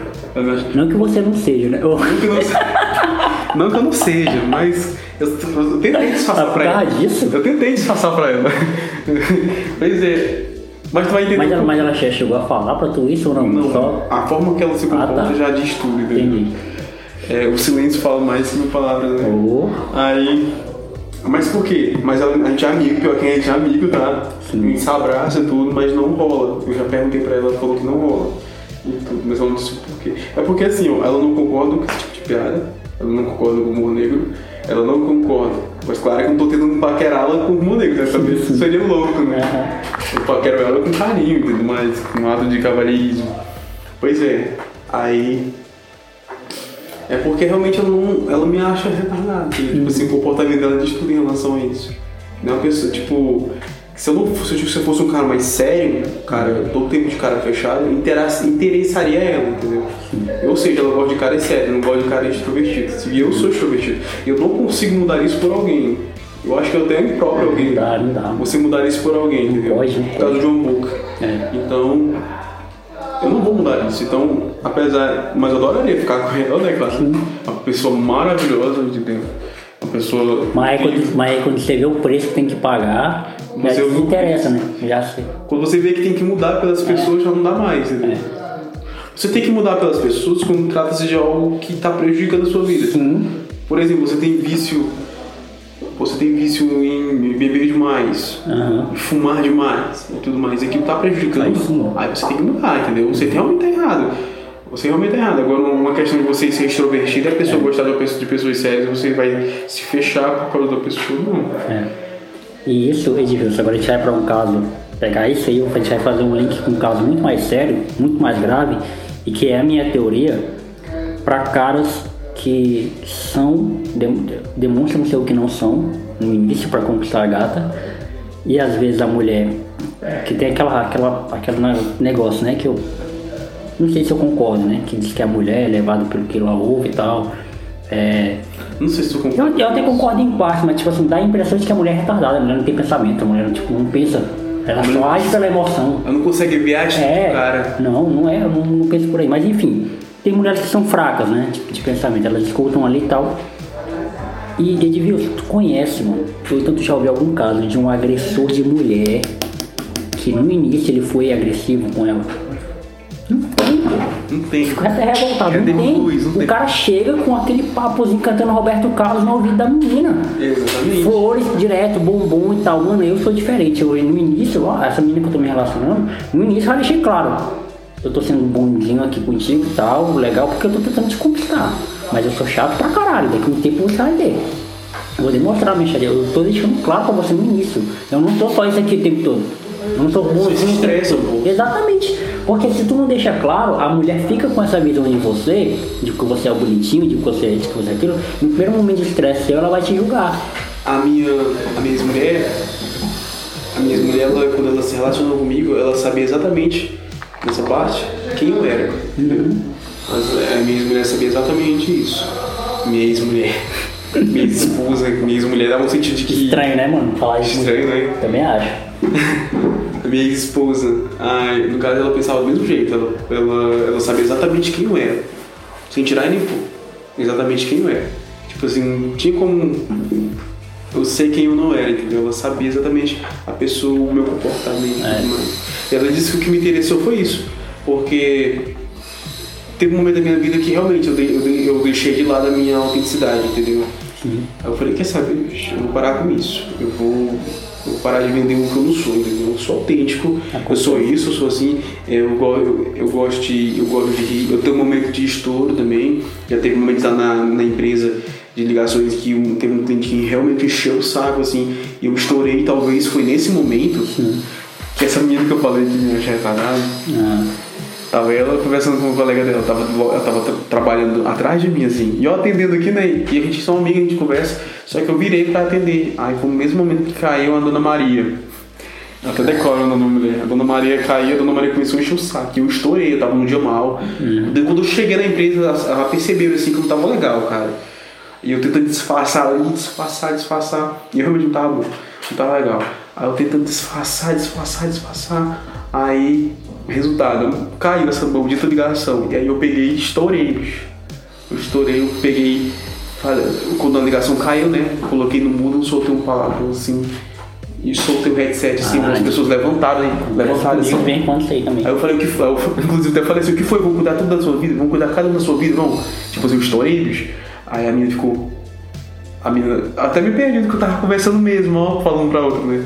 Eu até me perdi do que eu tava conversando mesmo. Falou, gente... Com aquele climão. Ficou aquele climão, bicho, todo mundo ficou, caraca, o bicho ficou bravo mesmo. Ah, mas só que ela nunca tinha visto eu assim, ela nunca tinha visto. Sim, sim. Desde o início da empresa. Eu falei pra ela, eu falei, olha, É. aí eu mandei, eu acho, aí eu pedi desculpas, né, depois. Pelo fato de estar afim dela também, né. Nobre, nobre. Aí eu pedi desculpa, falei, olha, é... Eu peço desculpas, tá? Eu peço desculpa pela minha atitude de hoje. Eu tava num dia, não tava num dia legal. Então, eu não sou assim, tá? Eu não estouro com facilidade, é porque realmente você mesmo me conhece há tanto tempo aí, há tanto tempo entre aspas, né? Desde, desde o início da implantação da, da- do produto e você sabe muito bem que você nunca me viu assim estourado, entendeu? Foi a primeira vez, depois de tanto tempo, depois de tantos meses, de ligações difíceis, então peço desculpas pela atitude, até porque eu tava tentando cativar ela, né? Realmente eu pedi, eu pedi desculpa, eu pedi mesmo, assim, assim e tudo mais. Não foi só É porque por- aquilo ali não faz parte de tu, né? Não faz parte, fiquei mal com isso. Exatamente. Eu não gosto de estourar, eu evito muito estourar. Eu fico Ah, aguentando é. né? A gente só pede desculpa quando a gente reconhece que errou. Exatamente, então. Só que dificilmente o, o Jonathan, não são todas, tá? Mas dificilmente, dificilmente algumas moças elas param pra refletir sobre isso. Ela vê só aquela atitude daquele cara e pensa que ele é assim, entendeu? O cara, o cara é mal gente boa, entendeu? O cara, o cara conversa, o cara é educado, o cara é, respe- é respeitador, entendeu? É respeitador. Tem amigas minhas que toda vez que eu saio da empresa, eu sempre levo uma mulher comigo. Pra casa, tá? Não pra minha casa, pra casa dela, no caso. E tudo, eu levo e A tudo. famosa carona. A famosa carona e tudo. Mas eu, eu tava conversando com, com a Maria, uma colega minha também, uma amiga no caso. Falei, Maria, a gente vai, a gente vai pra casa, a gente tira muita piada aqui um com o outro, a piada pesada mesmo e tudo mais. A gente tira muita piada, mas Maria, diga-me, por favor, um episódio. Diga não, na verdade. Você nunca vai poder dizer um episódio onde eu tava levando você de carro e eu comecei a dar em cima de você, Sim, sim. a alisar você, entendeu? Então ela falou, ela, a Maria tem uma voz meio assim, não, Ivo, você entende perfeitamente, entendeu? Então, isso, eu- isso eu falo com total tranquilidade. Você não é um cara é, que é que gosta de des- desrespeitar a gente. né? Pelo contrário, você é muito respeitador. Você tira as suas brincadeiras, porque eu te dou liberdade também pra brincar. Eu tiro brincadeira contigo também. E tu sabe o teu limite, né? Tu Exatamente. sabe o nosso limite. Mas uma coisa que eu posso dizer tranquilamente é que você nunca faltou o respeito com a gente. Realmente, eu levo meus colegas embora mais, tira muita brincadeira, mas nada de ficar alisando a coleguinha, entendeu? Como é que é o nome dela? Maria. Maria. Salve, Maria. Queremos você aqui. Queremos aqui. a Maria é uma pessoa incrível. Maria. Maria, Laila, Ana Luísa, são pessoas maravilhosas. Luara, ai se eu fosse estar aqui, Mir. Por exemplo, é, tu conhece a Dani, né? A Dani é minha amiga lá do trabalho. A Dani é uma baixinha. Assim, a Daniela é uma pessoa maravilhosa. Nossa, eu, eu amo aquela menina. E assim, eu, eu, as minhas brincadeiras com a Dani, pô, pesadíssimas. As minhas brincadeiras com ela, tipo assim. Porque a gente criou, é isso que o pessoal não entende, né, pô? Ela, o pessoal pensa que, tipo assim, tu brinca com uma pessoa, já acha que tu vai brincar com todo mundo daquela forma. Não é, né, pô? Eu e a Dani, a Dani só brinca daquele jeito comigo só, é tanto que com outras pessoas ela não brinca. Comigo, ela conversou comigo, ela, ela trabalhou comigo no pré-pago um tempão. A gente trabalhou de madrugada juntos. Ela conta isso tranquilamente. Mas eu não tirava brincadeira com a Dani, que eu tiro com a Maria, com a Mirna. Pois é, então, viu? É outra, é outra coisa. Exatamente. E aí, e aí o, o, pessoal vê, né? Porque tipo, às vezes ela vai, eu vou- ela vai na minha pé, porque a gente tira pausa juntos pra comer e tal. E aí ela me diz, porque, mano, amizade é isso. Se você chama o teu amigo de amiguinho ou pelo nome, tá errado. Amigo você, se- você xinga, né? Xinga, Esse é ela, pela da merda. E aí, e ela me trata assim, eu trato ela assim também. Eu falei, ei, filha, e aí, sei o que? Fê é o mais. O apelido mais tranquilo que eu chamo ela. De em quando eu mando áudio também, ó. Ô Luísa, você é um bosta. Pois é, e aí, mano. É... Isso te odeio, seu animal. Mas a amizade continua, mas toda vez que a gente pega assim, ó, Amizade igual é falou, desculpa te interromper, a gente tá falando, a gente. A gente todo amigo, todo amigo é assim. A gente se zoa pra caramba, se zoa, se zoa pra caramba. Mas no momento que a gente fecha, é, deixa a fase, a face de uma maneira com os olhos repobros e começa a conversar com a pessoa sério, Aham. a pessoa vai te entender mais do que aquela pessoa que. Mais, vai te entender muito mais do que aquela pessoa que você só fala pelo nome. Com certeza. Então ela vai te entender, ela sabe exatamente o que tu tá querendo falar, falar o que tu tá certeza. pensando, entendeu? Então ela vai poder te ajudar muito mais. O pessoal, o pessoal tipo, é, zoa comigo porque eu tenho uma mania de. é, não é mania, é a forma que eu enxergo as coisas. De só chamar alguém de amigo depois que eu tive um contato com um cara fora dali, por exemplo.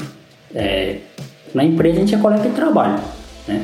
Empresa colega de trabalho. Nunca tomei uma com cara, nunca joguei bola com cara, nunca fiz nada com cara. A gente não tem base de amizade, sabe? A gente não tem. O que, que, é- o que é a base de uma amizade? É confiança, é, é respeito e tal. A gente não criou isso. Então se eu não criei isso, no máximo que a gente é é colega de trabalho. Eu falo, pô, mano, você, a gente não é amigo a gente é colega de trabalho, né? E aí o pessoal sempre fala, ah, eu, pra, pra, o pessoal já sabe disso, né? O pessoal fala, ah, pra, pra tu virar amiga dele, tem que ir na casa dele gravar um podcast com ele. E eu falo, não, mano, não obrigatoriamente. Tem um monte de amigo meu que são amigos e eu nunca gravei. Não é sobre isso, tá ligado? É sobre você criar história com a pessoa. Por exemplo, a gente no começo aqui contou um monte de história que a gente viveu junto. A gente tem história pra caramba, a gente já se conhece há muito tempo. Tá ligado? A gente já se conhece, a gente sabe a personalidade um do outro, a gente sabe. Essa mudança, né? Quanto Porra. você mudou, quanto eu. A gente se entende. E, e, e sem rasgar cedo, tu é um cara que eu admiro pra caralho, mano. Pra caralho. Porque, tipo assim, passar por todos esses processos que você passou e eu, e, e eu admirava muito quando você era casado com a Fabi. É, um- é- a gente percebia que era um casal autêntico, sabe? Era um casal, tipo, diferente. Não era um casal que tava se formando pela emoção, porque eu vi vários, aí vejo vários se formando pela emoção, enfim. Mas enfim, voltando nesse assunto ainda. É, a- a- a- todo relacionamento, até, eu até gravei um podcast sobre isso, é construção, pô. Relacionamento é construção, tá ligado? E, por exemplo, você tá num relacionamento com alguém, né? Vamos pegar essa metáfora da construção. Você vai pra obra trabalhar no gás, né? Você chega lá no gás, pega o martelo, pega o prego ali, começa a pregar, né? E o outro tá sentado lá. Sentado, vendo você trabalhar sozinho. Ou seja, nesse, nessa construção barra relacionamento, só um tá trabalhando. Só um tá se esforçando, o outro não tá. Então não, não vale a pena. O trabalho vai ficar pesado, vai ficar exaustivo. A relação vai ficar exaustiva. Por isso que acaba, pô. Exatamente. Por isso que muitos relacionamentos acabam. Eu tô sendo profundo, viu? Porque eu quero chegar num ponto só. Esse eu, eu sou prolixo pra caramba, mano. Eu sou muito prolixo. Eu queria saber desse ponto também. De quê? Hã? Eu queria saber desse ponto também em relação ao seu relacionamento. Ah, tá. Eu vou chegar lá, me lembra. E aí, mano, é, eu tô conhecendo uma menina, uma pessoa, como eu te falei, ela até lá da empresa. E, e, e no começo, tava assim, eu sou um cara muito intenso, pô, confesso. Eu não vejo isso como um problema, porque eu sei que a minha, a minha intensidade, ela não é uma, uma intensidade abestalhada. Eu ajo com emoção e razão. Mas assim, eu sou intenso, quando eu tô, eu tô tá ligado? Quando eu tô, tipo assim, eu tô envolvido, eu quero conhecer, eu quero cuidar, eu quero estar tá perto, eu quero, sabe, conhecer, saber da pessoa. E isso não é só em relação à mulher, eu, com todo tipo de relacionamento, com amizade, sabe? Tipo, precisou de mim, mano, tô precisando de 30 conto. Tem aí pra me arrumar? Claro que eu tenho, tá ligado? É seu, gente tá junto, mano. Eu enxergo isso, tá ligado? E eu aprendi isso com Cristo. Eu aprendi isso com Jesus, pô, lendo a Bíblia eu aprendi isso com ele. Não foi um, alguém que me ensinou, foi o próprio Jesus que me ensinou tem que, se você tá junto com alguém, você tá junto, tá ligado? A pessoa confia em você, ela espera em você.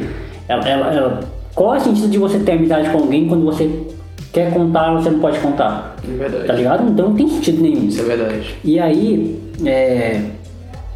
voltando nesse assunto. E aí quando eu comecei com ela, eu tava nesse ímpeto e ela não. Ela ficou meio que, tipo, retraída. Beleza, o que que aconteceu? Eu parei de ir para a obra, eu parei de trabalhar na construção da obra e ela continuou lá, fazendo nada. E ela percebeu, pô, a obra não tá andando, né? A obra não tá andando.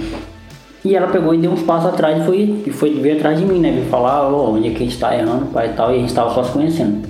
E ela tem uma parada, eu não sei se é porque ela já teve decepções amorosas, não sei se é da onde que ela tirou isso, mas ela tem uma parada de não querer rotular as coisas. Eu entendo é, você não necessariamente ser obrigado a rotular as coisas, só que Edvilson, você vai concordar comigo. Existem coisas que precisam ser ditas. Tá ligado? Tem coisas que precisam ser ditas. Exatamente. Existem coisas que elas precisam ser deixadas claras. Tá ligado? Eu sei que isso aqui é um. É, a gente tá gravando pessoalmente, tá galera? Então vocês vão entender mais ou menos. Eu sei que isso aqui é um litro d'água. Tá seco, né? É um litro d'água. Mas enfim, aqui tem um litro, aqui tem um, um, um copo. Nós estamos só nós dois. Então eu sei que esse aqui é o meu, esse aqui é o teu. Se chegar uma terceira pessoa, ela não vai pegar, eu, não, ela vai perguntar se pode. Por quê? Pode. E eu preciso dizer, mano, pode pegar. E a pessoa sabe, tá aqui, ó, tá disponível. Ninguém vai beber esse monte de água. Mas ela não vai chegar tomando, tá ligado? Ela vai perguntar se pode. Porque precisa ser dito isso. Precisa ser dito para ela que pode. E entre eu e ela, eu, eu, eu falei isso para ela, né? Eu falei, ó, eu sou assim, eu funciono assim. E eu desde o início falei como, como eu funciono. E ela me deixou fora da, da, da vida dela nesse, nesse processo aí. Então eu não entendo, então eu tô, eu tô ileso. Eu sou inocente nessa história, porque eu não te conheço, eu não sei como é que tu reage, eu não sei o que que. Os caras que passaram pela tua vida antes de mim, eu não sei como é que tá a tua vida. Então tu precisa falar pra mim, precisa dizer onde dói, precisa dizer onde, onde eu acerto. Exatamente. Precisa expor, tá ligado? Porque se tu não expor, eu, eu sou o cara de falar, mano. Quando eu tô gostando, eu falo mesmo, quando eu quero, eu falo mesmo. Eu digo que amo, eu digo que quero, eu digo que, que tamo junto. Mas também quando eu não quero, eu cago, velho. Eu vou lá, abro mão e. Exatamente, eu penso da mesma forma também. Só que o meu jeito, o meu jeito de chegar é assim, é, quando eu não tô gostando de uma, uma coisa, eu chego pra pessoa e falo, eu fico. Eu não sou meio que direto, assim, diretamente de falar assim, olha, cara, eu não gosto disso. Entendeu? Eu falo, olha, por consequência disso, tá acontecendo isso, isso, isso, importante. por isso que eu não gosto disso, entendeu? Aí, pra pessoa entender por que eu não tô gostando daquilo, entendeu? Aí, então isso, isso fica mais viável, né? fica mais tranquilo. É um básico da comunicação, né? Você se expressar, você vai se sentir bem, você falar o que realmente você é. Outra coisa também é em relação à interpretação. Uma vez a minha ex-esposa chegou e falou pra mim assim, Edvilson, é, quando tu tá conversando com alguém, é, parece que tu, tu tá olhando pra pessoa, tu tá falando pra ela mas é como se tu pensasse outra coisa, entendeu? Tivesse aéreo, né? Aéreo, tipo assim, tu tá falando pra ela, mas como se estivesse pensando outra coisa. E tudo mais. Eu falei, não é verdade, entendeu? E as pessoas acabam interpretando isso, isso de maneira ruim, entendeu? E não, é- e não é isso, entendeu? Eu tô falando, eu tô falando, eu tô falando exatamente o que eu tô pensando pra pessoa, mas a pessoa acha que eu tô falando aquilo parcialmente, entendeu? É só pra poder falar alguma coisa. E isso muitas vezes interpreta, sabe o quê? Em questão de relacionamento. Eu convidei uma. Recentemente eu convidei uma amiga pra sair, né? Aí ela falou assim, do nada, assim, que ela é muito sincera, né? Ela falou assim, mas vai ter que. Vai, vai, é pra rolar alguma coisa? Aí eu falei, não, tô te chamando pra sair, porque realmente eu queria sair pra ela pra juntar com ela, entendeu? Porque ela é legal pra caramba. Aí ela interpretou mal, entendeu? Mano, esse negócio de interpretação é uma parada tipo assim, que tem que conhecer a pessoa. Tá ligado? Porque isso é que ela falou é realmente, às vezes passa a impressão de que tipo, tu não tá ligado no que a pessoa tá falando, entendeu? Mas esse é o teu jeito, pô. Um jeito. Tem que conhecer esse que é o teu jeito pra saber que aquilo ali tu não tá fazendo tipo de propósito, tá ligado? Tipo eu. Eu, eu, eu não era assim, mas de um tempo pra cá eu virei assim. Eu dou uma sumida às vezes, tipo do WhatsApp, né? Das redes sociais, enfim. Por que eu dou uma sumida? Porque eu fico assistindo YouTube, assistindo stand-up, eu fico fazendo algumas coisas, eu moro sozinho, então a minha comida, minha própria comida eu tenho que fazer. Eu desligo do celular, vou fazer outras coisas, às vezes vou orar, vou ler Bíblia, vou ler livro. Vou fazer, tipo, eu, eu, eu, eu largo, entendeu? Porque na minha cabeça eu não tenho que dar satisfação pra ninguém, tá ligado? Tô, tô vivendo, às vezes até minha mãe liga, pô, minha mãe me liga, eu não atendo, tipo, eu não tava esperando a ligação dela, tá ligado? E aí, pra algumas pessoas, isso parece que eu não tô ligando, que eu tô cagando pras pessoas, né? Que, tipo, que é desinteresse pra algumas pessoas. Eu falo, não, cara, às vezes eu sumo mesmo porque, tipo assim, eu tô vivendo, né? É porque de um tempo pra cá ficou condicionado que a tua vida é baseada nas redes sociais. Se tu não tá no, no WhatsApp, no Instagram, tu não tá vivendo. Se tu não posta, Exatamente, tu não pode não estar vivendo. E não, cara, e tu tá vivendo tua vida. Só que eu, eu entendo, tipo, num relacionamento, tu tem que estreitar isso, né? Porque, tipo, tu tem que dizer pra pessoa, ó, eu tô aqui, tô fazendo isso. Aconteceu um dia desse comigo, eu dei uma sumida e a pessoa pensou que eu tinha, tipo, tava com outras, né? Não sei porque mulher tem essas coisas, né? E achar a primeira coisa que o cara. às vezes o cara, sei lá, tava, tipo, assistindo o Jornal Nacional, lá. Mas enfim. E aí, mano, esse negócio de conhecer é interessante. Agora vamos falar do, da, da- do negócio que tu quer falar tanto, sobre a crise. Mano, sobre a crise, eu, eu nunca. É o tópico do podcast, né? É, pra vocês terem ideia, galera, o Edilson, quando ele chegou aqui, foram as primeiras coisas que ele falou pra mim. Ele tava namorando com a Cris. a E Cris. contextualizando, galera, todo mundo conhece a Cris, Cristina Ferraz. Ela é uma pessoa maravilhosa, tá? Já Ela é, conheceu? ela, é uma, ami- ela é uma amiga minha, tipo. Minha irmã, na verdade, né? Amiga, não é minha irmã. Já tô dando spoiler da, dessa, dessa resposta. Irmão, todos nós somos. E a, gente, e a gente se conheceu em 2013, mano. 2013. 2013? 2013. Faz tempo. 2012 foi 2013. Na escola mesmo, no, no, no, no CLIS. E a gente também fez parte da mesma igreja, dessa igreja que a gente foi expulso, né? Entre aspas. E, e a gente criou o Adoração Livre juntos. Então a, a Cris faz parte da minha, muito parte da minha vida. O que eu escuto ela na minha casa, lá no Rosa Linda. Então ela ia todo domingo lá pra casa, ela, o Marcos, né? Todo mundo ia, ia pra lá, então ela fazia parte do meu convívio da minha família e tal. E, e aí, é, eu era. Eu passei muito tempo solteiro, né? Todo dia 1 de abril, eu tinha uma mania de pegar uma amiga, né? Ou alguém e dizer que a gente tava namorando, postar, né? Quando eu tinha Facebook. postar relacionamento sério. Que merda. Entendeu? Eu tô imaginando. Postar relacionamento sério, tá ligado? Tipo assim, aí eu perguntei, eu tinha feito isso com a Vanessa, eu, eu fiz com a Poliana. eu- todo ano eu fazia com uma amiga diferente, né? E geralmente o pessoal sempre caía, mesmo sabendo que era 1 de abril, mas o pessoal sempre caía. E na última vez que eu fiz com, com, com a Cris, eu fiz uma jogada de marketing melhor, porque eu fiz do dia 31 pro dia 1 tá ligado? Eu fiz um. Pro pessoal não, não ter a ideia de que era dia 1 de abril. Ó, não sei antes, não sei dia 31, tá ligado? Aí muita gente ficou nessa, pô, de que eu tava realmente namorando com a Cris. Pessoas como você até agora não sabia. não sabia disso, entendeu? Falando com a Cris. E eu, não, e eu, tipo assim, não desmenti, pô. Nem a Cris desmentiu. E ficou por isso mesmo. Tipo assim, quem chegou pra mim e perguntou, e aí o negócio da Cris, eu peguei e desmenti. Eu falei, não, mano, não é, não é verdade não. Porque eu gosto dessas brincadeiras de 1 de abril, eu gosto. Minha, minha mãe fazia isso. Né, quando eu era criança, ela, a nossa família fazia isso. Então é uma brincadeira que eu acho legal fazer, do 1 de abril. Só que, mano, eu e a Cris, pô, a gente é irmãozão mesmo. Tipo, eu amo aquela. Mano, declaração de amor. Eu, eu amo ela, assim, tipo assim, como eu amo minha irmã, sabe? Tipo, um amor que eu tenho por ela muito grande, ela também gosta de mim pra caramba. E outra, eu, eu sou muito grato a Cris. E toda mulher que aparecer na minha vida, tipo, minha, minha futura esposa, namorada, ela tem que entender esse lugar da Cris na minha vida. Tipo, que não só do que a Cris já representou para mim, mas do que ela ainda representa, né? Porque a gente tem um ministério juntos, né? a gente tem uma igreja juntos, digamos assim. E, e, e a Cris foi uma das responsáveis por não deixar eu existir, pô, a adoração livre. Porque depois que eu tive aquele problema com o Marcos, o Marcos saiu, eu me pensei em desistir, sabe? Abri mão de um ministério que Deus entregou nas nossas mãos, né? Não falo só nas minhas, entregou nas nossas mãos para cuidar. E ela foi que segurou as pontas. Ela falou: não, a gente não vai desistir, a gente vai ficar junto. O número pra gente nunca. Foi... calmazinha, né? É, até onde eu conheço. O número pra gente nunca foi um problema, então não é agora que vai ser. E ela, ela foi esse equilíbrio pra gente, sabe? Porque ela ainda continua sendo amiga do Marcos, né? Então ela teve esse equilíbrio, tipo assim, de, de entender que ela é amiga do Marcos, entender que ela também é minha amiga, mas ela entender que ela tá na adoração livre ainda. Então ela não cobra nenhum, ela não cobra nem outra, ela tipo, não fica fazendo leve trás, sabe? Ela é uma pessoa que que, mano, toda igreja precisa de uma mulher. E a gente não tinha uma mulher na nossa igreja. A gente começou com eu, eu, a Cris, a Karen e o Marcos, mas depois elas saíram. Ficou só eu e o Marcos. Durante muito tempo foi só eu e o Marcos e mais, algum, mais alguém. Aí teve um tempo que só tinha homem, era eu, Marcos, o Mikael e o Brito. E o Rafael, que era meu irmão. Eram cinco homens, tá ligado? Nenhuma mulher. Tipo, então, é, é, a gente acabava sendo machista né, em algumas pregações, a gente acabava.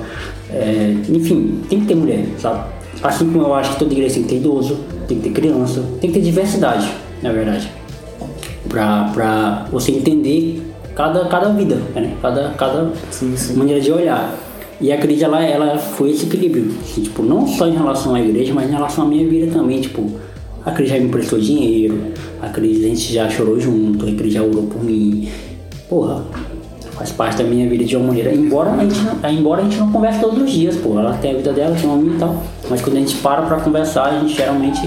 E, e, e um caso curioso sobre a Cris, ela é a primeira até agora que tem dois podcasts comigo no plataforma. Ela gravou plataforma lá atrás, acho que seis ou sete, sei lá, e a gente regravou esse ano, inclusive. Então pronto, esclarecido a questão da Cris. Pra quem até hoje pensava, né, que... Tu mencionou a Vanessa, tu acredita que já foi afim da Vanessa? Sei. Na verdade. Mas eu vou fingir que não sei. Cara, não, sério, Deus. Não sabia. Você foi afim da Vanessa? Como você fala disso? A Vanessa, a a Vanessa só foi da Vanessa, assim. A Vanessa, pra mim, é uma das pessoas que me inspira a estudar. Porque, assim, por que a gente tem que ser só fã das pessoas que estão distantes na mídia? Porque você não pode ser fã de uma pessoa que. que ah, é... não, eu sou fã de amigo, velho. Pois é, uma pessoa que tá sempre perto de você. E a Vanessa, Pai, 2017 pra mim foi muito doido, ó, porque eu mencionei 2017 aqui três vezes já, é questão de sentimento e tudo mais. Sim, sim. E a Vanessa em 2017, lá pra, pro início, assim, ela andava muito comigo, assim. A gente andava muito juntos e tudo mais. E o cara, eu tava muito afim dela. Eu tava muito afim dela, só que eu sempre fui muito tímido, assim, pra dizer pra uma menina, assim, que... que eu, hoje não, hoje eu tô melhor, hoje já casei, já a mente já abriu, já em relação a essas coisas. Então eu falo mesmo assim... Antigamente eu era muito a questão de timidez, né? Eu já a timidez atrapalhar bastante. Hoje mais não, hoje mais não. Hoje eu sou mais tranquilo. Na verdade, leva um tom da brincadeira, uhum. mas lá dentro eu sei que eu tô tímido. então, é que nem eu, mano. O pessoal parece que eu. Mas eu sou tímido pra caramba. Aí, cara, a Vanessa sempre me inspirou, assim. Eu sempre sou muito fã dela, como te falei, né? Não é só ser fã de pessoas que estão na mídia, mas pessoas que estão por perto de você. E em relação aos estudos, ela é maravilhosa, assim. Ela sabe exatamente manobrar, né? Ela sabe exatamente dirigir essas coisas. Sim. Então, ela pra mim é referência. E eu tava muito afim dela. Isso pra mim, nossa. Mas passou já. Boca bonita. Ela passou e ainda tá afim. Cara, se hoje ela não estivesse relacionado com alguém, porque eu tenho empatia em relação a isso, eu não fico dando isso uma menina que já tá casada, não sei com. Claro, claro. Não, na verdade, nem, nem eu não sei, não tem nem eu não sei. Uhum. É porque realmente não tem. E, não consigo ter empatia em relação a isso, eu não atrapalho não. Agora, se um dia ela separar e ela quiser ficar alguma coisa parecida, tamo aí, velho. É uma pessoa que você, né? tamo aí, tamo aí, é. tô aqui pra te fazer feliz. Aí, então eu sempre gostei da Vanessa, assim. É, depois que ela terminou comigo ali, depois de um tempo assim, eu passei a me interessar por ela. e tudo.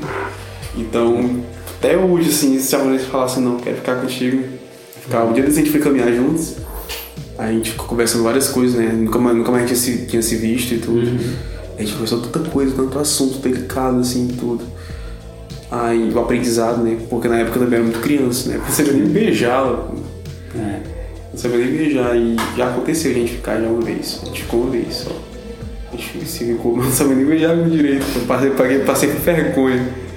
E tudo. Hoje seria diferente, né? A gente aprendeu um pouco mais. O casamento trouxe experiência e tudo vida, né? de vida. Até beijar aprendi. Aí, Eu até hoje acho que não sei. direito. Então, até, até, até, beijar eu aprendi, porque era muito criança, muito infantil assim. E tudo é. Porque a minha infância foi o quê? A minha infância foi eu jogar bola, aí depois fui pra anime, assistir anime e tudo. Aí depois lembro que eu me interessando por outras coisas, né? Ver o xadrez, ver essas, bater, ver música e tudo mais. Mas a minha infância era mais isso. Então procurava namoradinha não, velho. Não namorava muito não. No ensino médio eu namorei com a Adriana. Adriana. Você tá o caso da Adriana. Isso, Adriano foi que foi lá no início, lá, tu vai falar agora. Isso, a Adriana. A, a moça que ele falou que não tava namorando na época, a Adriana. Tejava, né? Os pais delas me achavam uma influência. E proibiram. Eles proibiram de eu, de eu ter comunicação comigo. Certo. Só porque ele tem cara de psicopata, assim. Só porque eu tenho cara de psicopata, né? Só porque então. O pessoal que eu deu me confundir com o Lázaro. Pois é. Serial killer. Deus me livre. Deus me livre. Pois é, aí. Os pais dela me proibiram, cara, de. Proibiram ela, né, no caso de, de andar comigo e tudo. Teve um, no dia do relacionamento eu cheguei, conversei com os pais dela e tudo mais. Mas com o passar do tempo eles me julgaram assim. Isso é uma má influência. Pior que eu nunca fui mal de ninguém, pô. Entendeu? Nunca nem bati num cachorro pra gente fazer mal a alguém, né? E nem, nem quero fazer isso, na verdade. Aí. Então eles me, eles me rotularam dessa forma. Tá, aí passou-se, né? Recentemente eu terminei e tudo. Aí eu a gente voltou a se falar. A gente voltou a se falar, a gente deu fez umas caminhadas juntos, só que hoje ela é de maior, né? Na época não, né? Na época tinha 17 anos e tudo. Na época ela tinha 17 anos e eu tinha que 18, né? Eu era um ano mais velho do que ela. Resultado. É, hoje, novamente aconteceu isso. Novamente os pais me proibiram porque eles me acham uma influência. Ainda? Ainda, bicho, ainda. E essa parte eu não entendo. Eu falei, cara, da onde eles tiraram isso da cabeça? Porque eu trabalho, eu falei pra ela, né? Eu falei, eu- a gente conversou sério sobre isso. Eu falei, olha, é, eu trabalho, entendeu? Eu estudo. Eu só penso nisso, todos os dias. O que eu vou ser da pipa? Não tenho tempo nem pra fazer mal a ninguém, entendeu? Então, eu queria que tu- eu adoraria que você conversasse com seus pais. Aí ela falou, não, porque tu não conversa? Porque eles não vão me dar atenção. Eles vão virar as costas. Não tem diálogo, né? Não vai ter diálogo, entendeu? Só que ela não entende isso, ela não entendeu isso. Resultado, a gente voltou a se falar, o momento foi bem intenso. Foi um mês, bem intenso, assim. pô. A gente quase fica, novo, fica. Caramba. A gente quase fica, fica mesmo tudo. Aí a gente não ficou, ela tava dentro do carro e tudo mais, bateu por diversas vezes. Só que ela, ela, em relação à religião dela, ela é muito segura na religião dela, né? Então não colou por isso e tudo mais. Aí a gente acabou ficando. Então foi bem tenso mesmo assim, mas depois a gente acabou se separando de novo, assim. De cada um vai pro seu lado, a gente tem um WhatsApp do outro, mas ninguém mais conversa. Eu sou fã de gente assim, mano. Não que eu concorde, mas eu sou fã de gente assim, tipo, que tem uma religião, um bom pensamento e é fiel àquilo, tá ligado? Mesmo não concordando, que eu acho que eu não concordo com, com esse pensamento dela aí, de, tipo, de não beijar ninguém, de não... Mas, mas eu sou fã de gente assim, porque é personalidade, sabe? Ela não vai abrir mão, é o ideal que ela acredita. É os valores dela. Isso. Então, se ela tem aquele valor, se ela acredita, o que a gente pode é, discordar e não pode apoiar é a opinião ba- babaca. Opinião Até- machista, opinião homofóbica, aí não. É, Mas aí não, é ideal de vida, né? Pois é, tipo, ela não concorda, ela não concorda com o meu estilo de, com meu estilo de vida. Olha que o meu estilo de vida é um estilo bem simples. Pois é. Bem simples, meus pensamentos em relação a Deus, trabalho, estudo. E tudo que ela não concorda em relação aos meus pensamentos. Tipo, eu gosto de tomar minha cerveja no final da semana. Entendeu?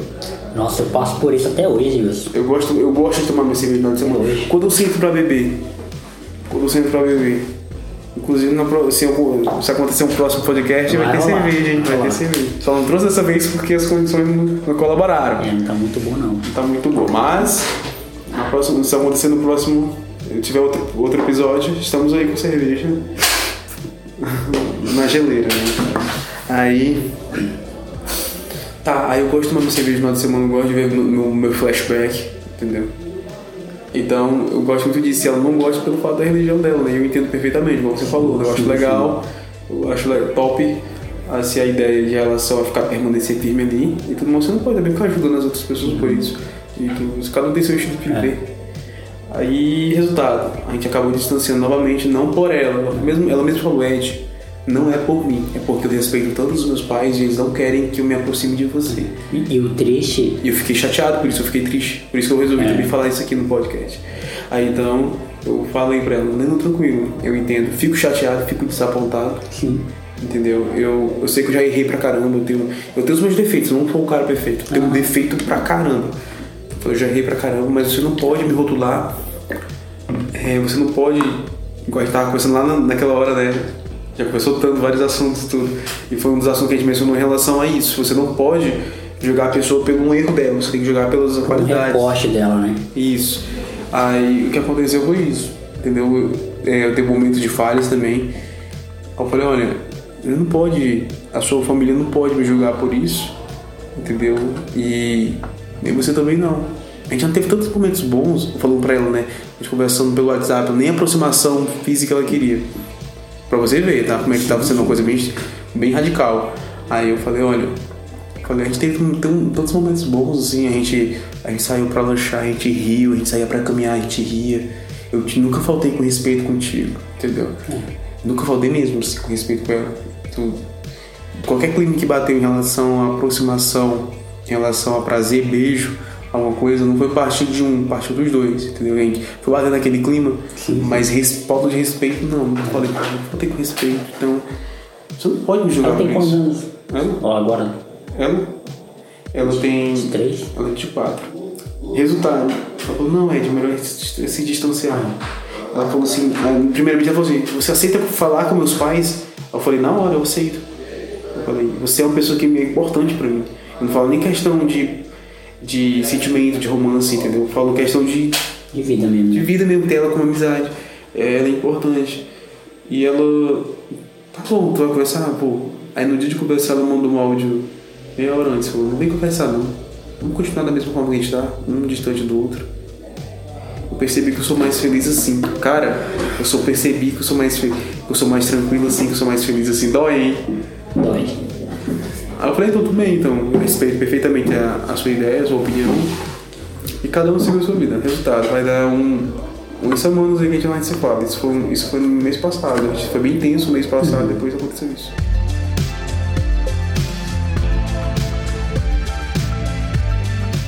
É, isso me preocupa, porque assim, mano, é, quando ninguém, quando, tipo assim, você não faz aquilo que você quer fazer por medo ou por pressão, porque assim, que nem eu falei, eu sou a favor da pessoa que é convicta, que ela acredita naquilo, ela sabe, o cara acredita que a terra é plana, ele é convicto disso, pô, da hora, mano, show. Ele tem a convicção daquilo, ele luta por aquilo lá, ele acorda todos os dias com a cabeça dele acreditando que a terra é plana. Top, personalidade, mostra que ele, ele é autêntico, que ele está estudando, que ele, que ele não é, não vai com, um, não é Maria vai com as outras, né? Porque todo mundo tá falando uma coisa que ele vai também. Eu acho legal. Agora quando você não faz uma coisa por influência de terceiro, né? Ou então porque você faz alguma coisa por influência de terceiros e tal. Aí me preocupa, mano, porque assim, vamos imaginar essa menina com 30, 35, 40 anos. Caramba, eu perdi muita coisa da minha vida né? Por causa disso. O, o, minha preocupação é com arrependimento. Um arrependimento por algo que não fez. Parei, Tá parei com isso, inclusive. Antigamente eu, eu tinha medo de fazer as coisas. Hoje em dia não. Hoje em dia eu falo, vou arriscar logo. Tenho 25 anos. Eu vou arriscar logo porque é melhor do que perder a oportunidade, entendeu? O não eu já tenho das coisas. Exatamente. Agora tem que procurar o sim, entendeu? Por isso que eu não teria medo. Não teria medo de. Na verdade, eu passei a não ter medo mais de tantas coisas. Todo mundo tem um certo medo, entendeu? E hoje em dia Eu tenho medo de algumas coisas, mas a maioria, assim, já espelha, entendeu? Espelha totalmente, assim, eu não tenho medo mais. É. Também na parte da comunicação, de chegar e falar alguma coisa pra alguém. É. Eu não tenho medo disso, eu não tenho medo de arriscar mais. É por isso quando eu falo pra galera, tipo assim, meu sonho é ser pai, né? Todo mundo sabe disso. Quando eu falo pra galera que eu quero ser pai logo, e o pessoal, tipo assim, é, pensa que eu sou louco, pensa que eu sou doido, né? Eu falo, gente, eu tenho 25 anos, pô. Eu vou ficar esperando o momento certo pra ser pai até quando? Até eu ter dinheiro, ser rico, nenhum pai tá preparado para ter filho não, mano. Ter filho é algo inesperado, é algo tipo, por mais que você se planeje, é óbvio, né, que tem que ter um planejamento prévio, mas mesmo que você se planeje, vai acontecer coisas que você não tá no seu controle, né? Não tá no seu controle. Às vezes acontece de trabalhar, o pneu da bike furado tava no meu controle, o pneu da bike furado não tava, eu tenho que lidar com isso. Pô, eu, eu quero ter, é melhor eu querer ter o filho e tê-lo do que ser inesperado, do que ser algo tipo assim, ah, não queria ter e veio e eu não, não ser responsável com isso, tá ligado? Então, é, e, e, o pessoal tem essa, essa pira de esperar, não, esperar, vai chegar o momento certo, né? Não tem momento certo. Tem, tem, tem você preparado para aquilo, aí sim, né? Você tá preparado para receber para aquilo, aí sim. O Sam, por exemplo, um questionamento que eu tive quando ele morreu foi um, algo até que eu pedi perdão para Deus depois, porque foi um, um ato de egoísmo muito grande meu, né? Que eu falei, cara, tem tanta gente envolvida com coisa errada, né? Matando os outros, estuprando, sendo desleal, roubando, e não morre, tá ligado? O cara, tipo, leva um tiro na cabeça, vai pra UTI e sobrevive, tá ligado? E meu amigo, tipo, num acidente de moto, morreu, tá ligado? E aí, pô, onde é que entra o meu egoísmo? Desejar a morte de alguém prol do outro egoísmo, tá ligado? E. Isso é verdade. É, sendo que Deus ele é soberano, mas em momento de dor, né? Em momento de dor você, você pensa nisso, né? E aí, mano, é, o, que me, o que me traz conforto, tá ligado? Tipo, de, de, da perca dele, é saber que ele viveu tudo que ele tinha pra viver no tempo dele. Cara, enquanto eu tava me descobrindo, eu só tava vivendo as paradas dele, tá ligado? Você pode até, você pode até entrar no mérito de se, se foram escolhas ou decisões assertivas Aí você pode, tipo, baseado no, na, na, sua cosmovisão, né, na sua forma de enxergar o mundo, Sim. você pode conversar sobre isso. Mas caramba, era a vida do cara, não era a minha. Tá ligado? O cara viveu tudo que ele tinha para viver intensamente. Só quem conheceu o Wilson sabe. O que ele queria fazer, ele fazia, ele fez, tá ligado? E chegou o momento dele ir. E cada um tem esse processo. Cada um tem esse tempo. Óbvio que pra gente fica dor. Mas ele, pra ele não, pra ele foi Pô, tudo que ele tinha primeiro ele veio, teve a filha dele, casou, viajou, entrou pro exército, saiu do exército, trabalhou, saiu, viajou. Cara, o cara fez tudo, mano, em 23 anos de vida, tá ligado? Tem gente que demora 50, 60 pra ver o que ele viveu, tá ligado? E aí tem gente que nem vive. Essa é a minha preocupação. Eu tento todos os dias deitar e dormir sem arrependimento, pô. Porque eu não quero chegar com 60 anos, 70 anos pra minha vida, caramba, onde é que eu tô?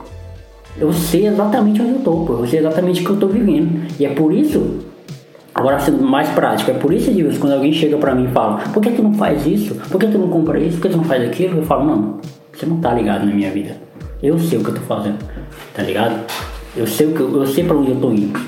Tem gente que não sabe, pô. Tem gente que compra um, um sei lá, uma colher e passa ali seis vezes sem nem precisar de colher, pô. Fez aleatório, porque não, não sabe pra onde tá indo, não sabe onde tá entra num relacionamento, sai, entra no outro, sai, tem, tipo, quando vai ver a pessoa tem 10 relacionamentos frustrados. Por quê? Porque não se entende, não para, não se compreende, tá ligado? Tá vivendo aleatoriamente. Chega com 50 anos, um monte de filho, um, conta pra pagar pra caramba, devendo e triste. Claro que vai ser uma vida triste, é uma vida de merda. Vida de merda. Tá ligado? Eu entendo perfeitamente isso. Bom, pra, pra, atualmente eu tô pensando o quê? Atualmente eu. Na verdade, já tô organizado já. Eu falo, tô me organizando, mas eu tô me, já tô organizado já e tudo em relação à minha vida. Eu era vida de, eu tava vivendo uma vida de casado, né? Eu não pretendo ter filho. Você ser sincero contigo, eu uhum. não pretendo. Eu quero viver até sem, sem filhos. Uhum. Se ocorrer de, no meio do percurso, eu mudar de ideia, o ser humano pode mudar de opinião. Entendeu? Claro, claro. Mas daqui pra frente, daqui pra alguns tempos eu, eu melhorar, melhorar de, na melhoração de vida, que eu vou melhorar de vida, na melhoração de vida, no aumento de um salário. Eu queria ter um, um filho, fazer um filho no caso, né? Eu vou, vou sim, com todo amor, com todo carinho, entendeu? vou cuidar com todo amor e com todo carinho. Como uma criança realmente deve ser ensinada, disciplina e amor. Bom, atualmente eu estou pensando em relação à minha organização, o que eu estou querendo fazer em relação ao físico, tipo atividade física, entendeu? A melhorar o físico, a melhorar em relação de intelectualidade, ler mais, eu leio, né? Eu, eu confesso que eu parei, eu parei assim Tá uns dois ou três meses em que realmente não leio nada mesmo, de fato. Mas eu, mas eu tenho o hábito de ler. Tudo. Aí tem uma parada assim mais ou menos dois meses. Talvez fosse um mês que eu tava mais ou menos me organizando em relação ao término, né? E tudo. Que, querendo ou não, pelo tempo de convivência, a gente acaba sofrendo um pouco, sim. É inegável isso. Também seria hipócrita falar, ah, tô curtindo a minha vida, já tô de bolsa. Não, agora eu tô, entendeu? Mas no início ali dá, uma, dá aquela leve sofridinha, mas passou. E foi um momento que eu tava me organizando, então não tava com paciência pra nada. E aí agora eu tô me organizando em relação à leitura, tô me organizando em relação à atividade física. Eu vou a estudar, inclusive vou até postar uma foto ontem, não sei se tu viu no Facebook, mas eu posto no WhatsApp, não sei. Uhum.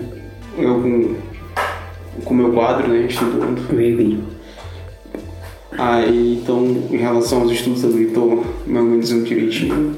E a vida segue, eu quero passar, eu pretendo passar um bom tempo assim, sem relacionamento, sem namoro, sem nada. Sim, sim, sim. importante. Sem namoro. Só, pra, só pro meu bem, só pra minha organização, sem pensar em ninguém. Entendeu? Não vou dizer que eu também não posso ficar com alguém ali, né? Conhecer uma pessoa e tudo claro, mais. Claro. Dar aquela ficada e tudo. Mas aquela coisa sem compromisso, entendeu? Vai ali, acontece tudo mais, cada uma uhum. pessoa segue sua vida. E é exatamente isso que eu quero viver por um bom tempo, assim, entendeu? para me organizar e tudo. E depois, futuramente, eu conheci uma moça que realmente me agrada, uma menina não precisa ser a Gisele Bint, né? Claro. Mas eu falo em questão de intelectualidade, meu menino. É, é tão legal você estar com a pessoa e conversar com ela e ter tanto assunto é. para conversar, entendeu? Não é só questão sexual, não, mas é questão mais também de conversa. Você... Eu adoro conversar. Sendo bem sincero, Edilson, o sexo é 0,1% da relação. É, exatamente. Vamos, sexo, vamos, é 1%. Né? Eu falo que o sexo pra mim é a cereja do bolo. É. Só. É isso. A cereja do bolo e tudo. Mas. É tão legal. Tipo, você tá namorado, você senta com ela aqui pra conversar, você, você tá bebendo com ela aqui, conversa com ela, conversa tudo e amor Vamos colocar essa música aqui, que essa é. música é boa. É, dá aquele flash, aquele flashback Sim. e tudo, mas os dois sozinhos ali e tudo. É. Com a minha ex-esposa, a gente fazia parecidamente, só que no, em relação ao assunto, foi o momento que veio a convivência, né? Faltava um pouco de assunto assim, tudo algumas vezes. Ela tem um certo pensamento, tem um outro e respeito perfeitamente, claro. Uhum. E tudo, mas o meu pensamento é isso em relação à mulher, entendeu? Em relação a, ao compromisso com alguém não é só apenas sexo, né? mas sim sentar para conversar. Igual eu falei para você agora, no caso, eu chamei meu colega para sair, mas eu não saí pensando em sexo, entendeu? E nem uhum. saí pensando em ficar ela. Você é simplesmente só para conversar. Eu acho legal conversar. É tão bom você sair com uma pessoa aleatória, vamos conversar? Aí vai e conversa com a pessoa. É lindo isso. É. é lindo. É que nem eu quando convido o pessoal para gravar um podcast, o cara aleatóriozão da vida. Se for pegar os convidados aí, é aleatório. O convidado desse mês, por exemplo, um cara da Colino na Croácia, joga na quarta divisão, o outro é o supervisor na Lick, o outro é, mora em São Paulo. Tem nada a ver, mano, uns com os outros, tá ligado? Do nada, cara, vamos gravar um podcast. Eu tenho curiosidade, mano, eu, eu tenho é, muita curiosidade de saber, por exemplo, quando é, eu conheci, eu fiquei sabendo que uma pessoa brasileira que mora na Polônia. Cara, eu tenho muita curiosidade de saber como ela foi para lá, tá ligado? O que, que ela faz lá, como é a vida lá na Polônia. Por isso que eu convido a pessoa pra gravar. E é gostoso, isso eu achei, eu achei é. bem legal. Eu achei bem legal gravar. É bom, primeiro, no primeiro momento a gente fica um pouco apreensivo, né? Porque se parar pra filosofar, é mais fácil você falar das pessoas do que você falar de si mesmo. Então a, a pergunta fatal me fale de você. Essa, essa pergunta. É por isso que não é entrevista o bagulho, tá ligado? Porque a entrevista ela é sobre você. Ela hum. tem que ser sobre você. Porque não faz sentido te entrevistar se não for falar de tu. Exatamente. Bate-papo não, pode. Então, essa, essa sentença, me fale sobre você. É difícil. Então, o que você vai falar? Você vai falar o básico, né? O nome é X, é. idade é X. Tem coisas que, que você dá uma segurada. Aconteceu muito isso já, de eu chamar um cara, ou, ou uma mina, né, sei lá, e gente tá conversando e a pessoa, tipo assim, ser meio retraída, não querer falar muita coisa, quando perceber ela tá revelando a vida dela, tá ligado? Contando, falando nomes e tal e tal, depois a pessoa percebeu, ah, tem como tu cortar aquele nome ali, porque não, não pode falar o nome daquela pessoa, aí eu vou lá e corto e tal. Mas tipo assim, a pessoa se sentiu tão à vontade, ela acabou se falando, né? De tudo, se soltando. Ao meu você deixa original, porque eu não quero corte nenhum. A não ser os cortes de. de... Silêncio, chiado. né? Não, ponto, eu não confundi João com Pedro, mas tudo bem. Não, Não nossa, corte nada. Eu gosto das coisas bem original. top demais. Acho legal falar tudo, falar o que eu quero realmente falar. Mano, é, em relação a isso, pô, é. Eu sou um cara, tipo assim, minha mãe, a minha mãe é a mulher que mais me conhece na vida. Tipo assim, a minha relação com minha mãe é muito aberta, sempre foi muito aberta, tá ligado? Tipo, eu não sei se é porque a minha mãe me teve muito cedo, né? Então, tipo assim, quando a minha mãe era adolescente, eu era criança. Então a gente pegou um tempo meio muito parecido da vida, né? Minha mãe me teve com 14 anos. Então, tipo assim, minha mãe com 20, e- aí minha mãe com a idade que eu tenho hoje, eu já tinha, sei lá, 10, 11 anos, tá ligado? Então ela, meio que eu, eu era o, o irmão mais velho dela, né? Digamos assim. E é por isso que eu não consigo chamar minha irmã de irmã, pô. Minha irmã eu chamo ela de filha, tá ligado? Digo pra todo mundo que ela é minha filha. A Júlia, que é, ela tem dois aninhos agora, eu tenho 25, tá ligado? Então eu olho pra ela como filha, então. E aí, mano, é, é, eu sou um cara, tipo, meio paciência zero, sabe? Eu tenho pouca paciência. Zero não, né? Eu tenho pouca paciência. É até um contraste, eu sou um cara bastante to- tolerante, eu tolero muita coisa, mas paciência, tipo assim, é, é zero. Tipo assim, essa menina que eu tô conhecendo, eu tô pra estourar com ela por conta de algumas coisas, né? E, tem gente não, pô, tem gente que, que não entende isso. Então eu sou um cara muito difícil de lidar com relacionamentos, tá ligado? É, conta disso, né? Porque eu sou um cara, eu não gosto de perder tempo de tipo assim. Eu vejo que uma coisa não vai, eu não quero insistir naquilo. Eu não gosto de perder tempo, eu não gosto de, de, de- de- ter que se explicar muito, tá ligado? É, o que aconteceu agora lá, tu viu, né? Tipo, pai, tu é mãe. É, porque eu sou direto, mano. Tipo assim, se a gente não tem nada, que tá se explicando pra mim, tá ligado? Você se explica pra quem você tem alguma coisa, pô. E, enfim, mas é uma série de fatores. E, e- e durante todo esse tempo que eu namorei, separei, namorei, separei, tipo, meninas e tal, eu cheguei a esse nível de maturidade que eu, que eu tenho hoje, tá ligado? De, de, de querer construir alguma coisa com alguém. Então, como eu te falei, eu- como eu não gosto de perder tempo, eu não quero, tipo, só beijar, transar e acabou. Se, não vai, se for só isso, beleza. A gente vai fazer só isso. Mas também se não for isso, não, não vai ser só isso, vai ter algo a mais, então vamos construir a parada. Como é que vai ser? É por isso que entra o, o- a parada que eu falo que algumas coisas precisam ser ditas, pô. Precisa ser deixada claro, tá ligado? É porque a gente tem esse medo de falar, assim, a impressão de, tipo, de se eu falar, eu vou me tornar vulnerável. E qual é o problema de se tornar vulnerável, pô? Tá ligado? Tipo assim, o problema é você querer se mostrar forte todo tempo. Todo tempo querer ser forte. Eu sou forte, eu não, não demonstro sentimento, eu não me magoo, eu não choro, por. Mano, para, pô. Não precisa fazer isso. Tá ligado? Não precisa fazer isso. Então hoje eu sou um cara é, que tipo assim, eu, eu sei, eu tenho um reconhecimento que muitas meninas, muitas mulheres que passaram pela minha vida, a gente poderia estar muito bem hoje, mas por eu não gostar de perder tempo por eu perceber que eu não estava sendo correspondido da maneira que eu achei que deveria, eu, eu, eu encerro o ciclo, tá ligado? E a prova que eu tô certa, Edilson, é que essas meninas não voltam atrás.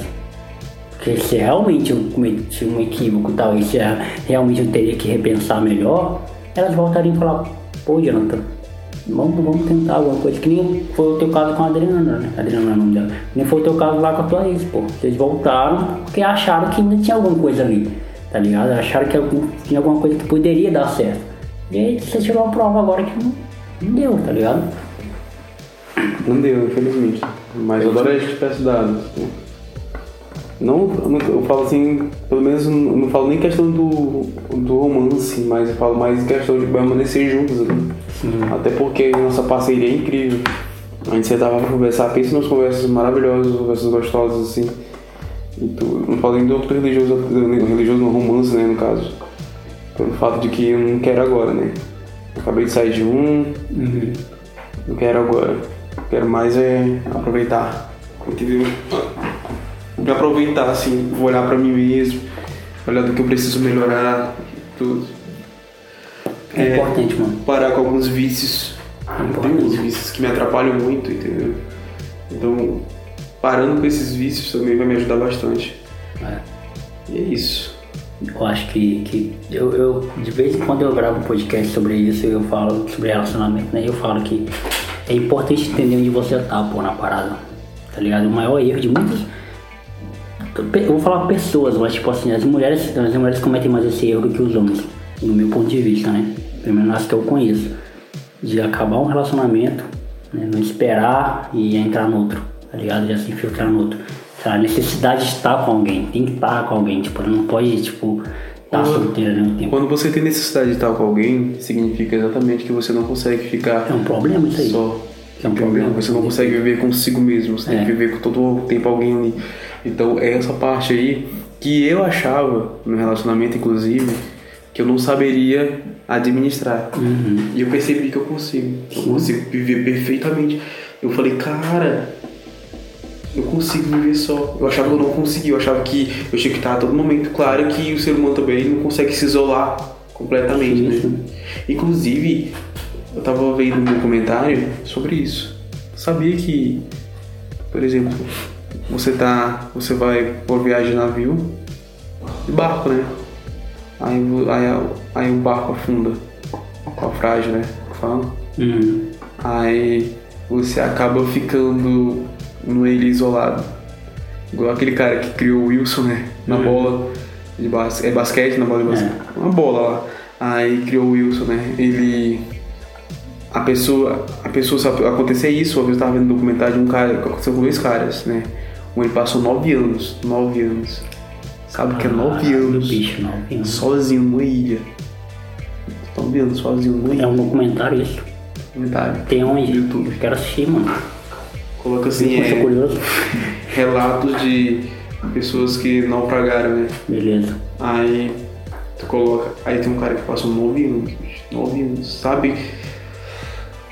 Tô aqui conversando contigo, Ele gravando um noção podcast. desse tempo, né? Ele não tinha noção. Nem tinha noção do tempo. Eu tô, eu tô aqui gravando um podcast contigo. Tá gravando comigo no caso, né? Aí tu faz uma viagem, tu some por nove anos. Cara, se a pessoa chegar pra mim e falar assim, ó, o barco afundou, eu vou saber que tu. Eu vou criar na minha mente que tu morreu. Sim. Aí de repente, depois de nove anos, aí qual, nove anos você reaparece. Qual foi a ideia dele? Ele colocou SOS. Bem gigantesco, assim, ó. OS na praia. Uhum. Gigantesco o SOS ele colocou. Caraca, como ele conseguiu, né? Botou de quê? Hã? De areia mesmo? Areia, pedra. Ah, tá. Fez, um, fez um, é, um lado de pedra ali, né? Um lado de pedra ali. Aí foi fazendo SOS. SOS. Ele fez gigantesco mesmo, grande, realmente é grande. E tudo. Eu acho que só o S, eu acho que é o tamanho desse terreno aqui. Assim, a forma que, que a câmera grava, né? E tudo. Então realmente ele conseguiu chamar a atenção. Aí como é que ele encontrou? Uma criança tava mexendo no Google, naquela parte de um mapa, né? Uhum. Aí eu já fiz isso inclusive também, tempo do telecentro, né? Uhum. Fazia muito isso. Aí eu ia lá ficava vendo, porque eu sempre fui apaixonado pelo Japão, doido pra visitar o Japão. Eu tenho vontade de passar uma temporada no Japão aí. Isso vai dar certo. Aí eu peguei olhando, ah, o carinha, né? Uma criança, uma criança olhando, aí viu, encontrou a ilha. Aí tava lá na ilha, na praia, né? SOS. Porque, em divi- porque em anos e anos o, o Google ele tira fotos, né? Sim. Um satélite, né? Tira foto e atualiza. Atualiza, entendeu? Aí tava lá, SOS. Aí a criança chamou a Marinha. A criança não, né? A criança falou pros pais dela, o pai dela pegou, teve curiosidade nisso. Uhum. E chamou a Marinha. Ligou, né? E tudo assim, teve contato com a Marinha Americana em relação a isso. Aí a Marinha foi lá e o cara tava lá, bicho. Caralho, bicho. O cara tava lá. sobreviveu, tá, tá bem hoje. sobreviveu. Aí ele foi relatar, né, o que aconteceu e tudo, mas ele viu a família dele, a barba gigantesca, cabelo gigantesco, né? Pô, nove anos, né, mano? Aí ele foi relatar, né? Ele falou que aí onde eu quero chegar. O ser humano ele consegue viver só. Ele consegue viver só. Ele consegue viver sozinho na sociedade. Ele não consegue viver sozinho sem sociedade. Ele não consegue viver sozinho isolado numa ilha. O cara disse que passou nove anos, mas ele disse que quando teve momentos que ele tava para enlouquecer, Porque não tem com quem conversar. Não tem absolutamente com quem conversar. Não tem a voz de Não outra tem pessoa. percepção de, de mundo, né? Isso não Só tem. tem a tua cabeça. Pode estar só aqui, mas daqui a pouco tu manda um áudio pra alguém, a pessoa se quiser É. mandar um áudio pra ti, tu ouve a voz da pessoa. Ele Vai não. na rua, vê alguém passando. Vê alguém passando. É. Ele não absolutamente nada, nada, nada, nada, nada. Ele disse que teve momentos na vida dele que ele faltou enlouquecer, só que ele, a todo momento ele, dava respirada, ele disse como percebia que tava querendo enlouquecer ele. Dava uma respirada e falava, não, calma aí, eu tô só, tá só no, como é que é, naufraguei, tô aqui na ilha e isso já passa. E tu- Aí o que ele falou, eu vou ter que chamar, chamar a atenção, por isso que é importante satélite, né? Sim. Olha como é que é a importância do satélite, muita gente acha isso incorreto pelo fato que fica criando um mutuado de satélites na- no espaço. Que fala isso, inclusive, até o, o Space Today, é um canal que ele tem. E, do, e também ele fala muito do, do Elon Musk, né? Aí o satélite encontrou o cara e o cara voltou pra família dele. bicho. Agora imagina a sensação. Você ver um cara assim, daqui a 10 anos, por exemplo, se a gente não soubesse o que aconteceu, né? A gente encontrasse o Gilson novamente. Você encontrasse meu irmão né? novamente. Entendeu? Tipo assim, daqui a 10 anos eu queria essa sensação. Eu queria. Eu queria chorar também. Aí encontrasse a sensação de ver a pessoa novamente assim e tudo. A gente tem fé que a gente possa ver, né? A gente Sim, tem fé. sim. Mas assim, na parte física mesmo, não no âmbito espiritual, mas Uhum. na questão física, assim, de olhar e falar, caramba, tu voltou da ilha. Louco, né? É uma parada louca, né, meu irmão? Você E eu fiquei encantado, eu já falei, caramba, assistindo assim, eu fiquei pensativo. Então, é show, eu te eu recomendo, recomendo mesmo. Caramba, eu, eu, eu fico imaginando quanto que a pessoa, sei lá, aprende, o que, quantas coisas ela tem pra falar, né, mano? Tipo assim, as coisas que ela passou sozinha, tá ligado? Tipo, Agora uma coisa eu digo, agora não tá piada, né? Tem que fazer piada. tem que fazer. Agora eu digo, não vem nem a, não vem nem a namoradinha dizer assim, ai, você não consegue viver sem mim. Caraca, a merda, me tá vivendo sem, a pessoa- sem ninguém. É, agora ele não tem mais. Tem mais Ah, você não consegue viver sem mim. Consegue. Eu consigo muito bem, querido, você não sabe o quanto. É. Não, eu falo muito isso aí em relação ao sexo, pô. Tipo assim, é, eu entendo pelo meu ciclo de amizade mesmo, pô. Sexo? É, porque tipo assim, o homem. Homem é machista, né, pô? Machista pra caralho, eu acho. É, e o homem tem. Desde criança a gente é in- in- incentivado. Não é nem a transar, a gente é incentivado a dizer que transa. Isso. Né? Porque tipo.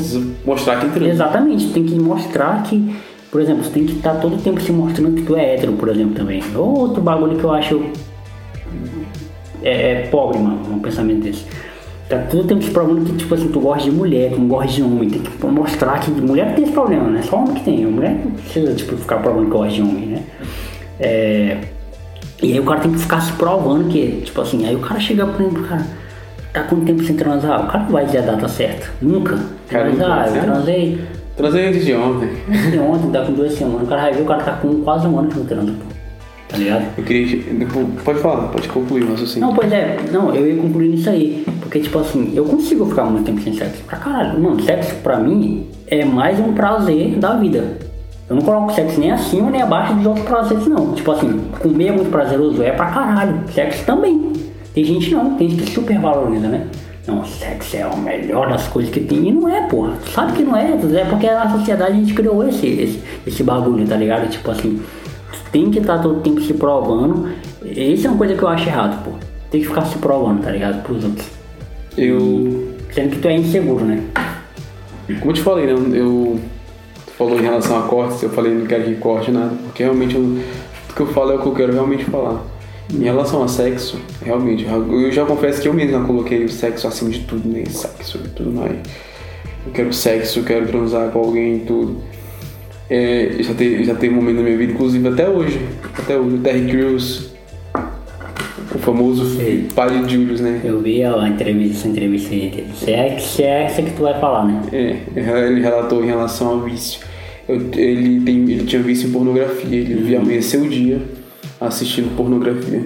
Caraca, bicho pesado, né? Esse. Aí, aí no caso, eu também tenho esse problema. Eu sou viciado em pornografia, entendeu? Mas eu luto contra, tipo assim, não significa que eu seja viciado em pornografia que quando a gente terminar o podcast aqui eu chego em casa e vou assistir pornografia. Não, minha vida não é assim, entendeu? Eu luto contra. Pornografia pra mim é um problema. Eu tenho vontade de assistir, mas eu não quero assistir, entendeu? Porque eu já assisti muito na vida pornografia e tudo. E isso atrapalhou muito a minha vida, porque eu tava sendo uma pessoa. Eu tava virando totalmente um antissocial. Uhum. Tá? Um antissocial. E abaixa, o meu que é? Baixa autoestima, né? Sim, sim. Eu fiquei muito, fiquei muito mal, assim, em relação a isso. Toda vez que eu assisto, eu fico mal, na verdade. E tudo bem. Você assiste pornografia, você começa assistindo ali aquele famoso papai e mamãe, né? Uhum. Aí depois você já tá indo pra algo mais extremo e tudo mais.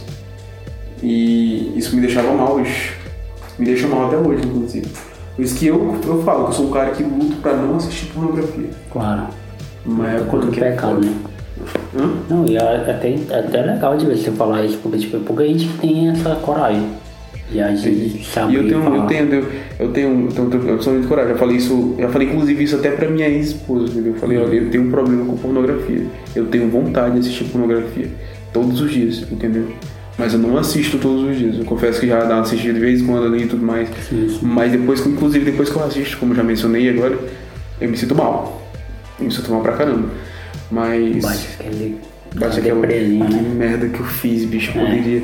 Cara, porque eu não peguei e investi essa minha energia numa pessoa. Entendeu? É. É, é muito mais melhor, é muito, é muito natural, é melhor, é melhor, é natural, é muito mais natural você tá com vontade de fazer sexo, cara, encontrar alguém, para aquela pessoa, se a pessoa quiser transar contigo, lógico, né? Você vai e transa com ela, isso é natural, isso é uma coisa natural, você transar e tudo mais. Pra mim, é uma coisa natural e tudo. Agora, não assiste pornografia, eu não recomendo, não assiste nem por brincadeira, entendeu? Porque pornografia ela tem o mesmo efeito cientificamente. Eu fui procurar isso, eu fui pesquisar. Como é que, como é que estava me atrapalhando tanto que eu fui pesquisar. Eu fui pesquisar é, em vídeos no YouTube, fui pesquisar artigo em relação à pornografia. A pornografia, quando você está assistindo pornografia, e você é um vídeo, de- por exemplo, eu eu sou hétero, entendeu? Então eu gosto de assistir mulheres nuas, mulheres transando e tudo mais. Aí vamos lá, tá lá o vídeo, aí eu assisto uma mulher, eu acho aquela mulher top. Só que de repente aquilo- aquela sensação de ver aquela mulher passa, eu coloco outra. Eu coloco outra, eu coloco outra. Dá a mesma sensação, dá o mesmo efeito da cocaína, como se eu cheirasse cocaína. Sim. Cheirar cocaína dá o mesmo efeito Tem necessidade de. dá o mesmo efeito. Isso é o mesmo, ao mesmo, ao mesmo efeito que dá no cérebro em relação à cocaína, é o mesmo efeito da pornografia. Cientificamente comprovado, tá? Então, dá o mesmo efeito que dá da co- cocaína, é o mesmo da pornografia. Assim como também te prejudica sexualmente. Bom, até hoje não me prejudicou. Não me prejudicou, mas é, no artigo fala que. E é isso eu, eu concordo perfeitamente. No artigo você tá lá na, assistindo pornografia, você vai ver uma- várias mulheres com corpaços, entendeu? E tudo, mulheres com seios grandes, bundas grandes e tudo mais, corpo bonito. Só que quando você vai transar com alguém, não é absolutamente Não isso. é aquilo, A pessoa pode ser bonita? Pode. Pode ter um corpo lindo? Pode. Mas não é absolutamente aquilo e outra. As imperfeições, né, pô? E outra, do início da transa até o final vai ser aquela mesma pessoa. Não vai ser uma fila de mulher que você vai estar pegando aqui, sai uma, entra outra, igual um pornô onde você assiste uma, depois se vocês perderem interesse, assistem outra e outra. Não, entendeu? Então eu tinha um problema com pornografia. Eu, eu, eu consumo pornografia, mas eu, às vezes que eu me consumi, eu me sinto mal. Entendeu? Eu me sinto mal. Na verdade, não é vício em masturbação. É vício na pornografia. Uhum. Eu não tenho vício com, com masturbação, tenho vício na, em assistir a pornografia. Que consequentemente algumas vezes acaba vindo, né? Então é isso. Então isso é uma coisa que eu não tenho medo nem de falar. Então, qualquer pessoa que sentar e perguntar pra mim, você tem visto pornografia? Eu falo, tenho.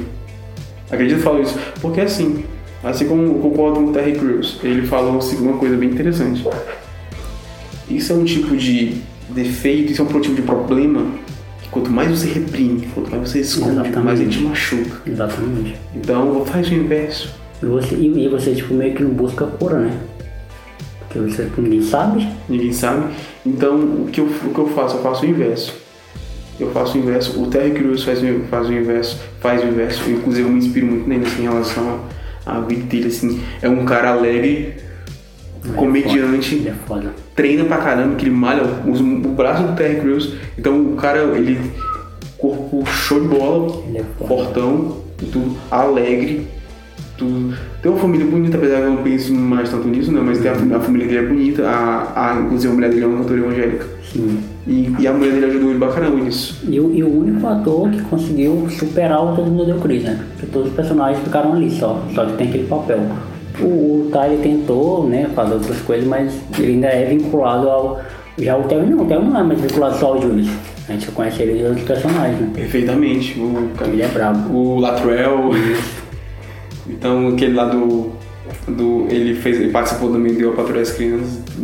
Ele é um ator top, velho. Ele precisa estar ali no, no top 10, entendeu? Ele é, Ele é foda mesmo. ele é bom, ele é bom mesmo no que ele faz. Então, tipo.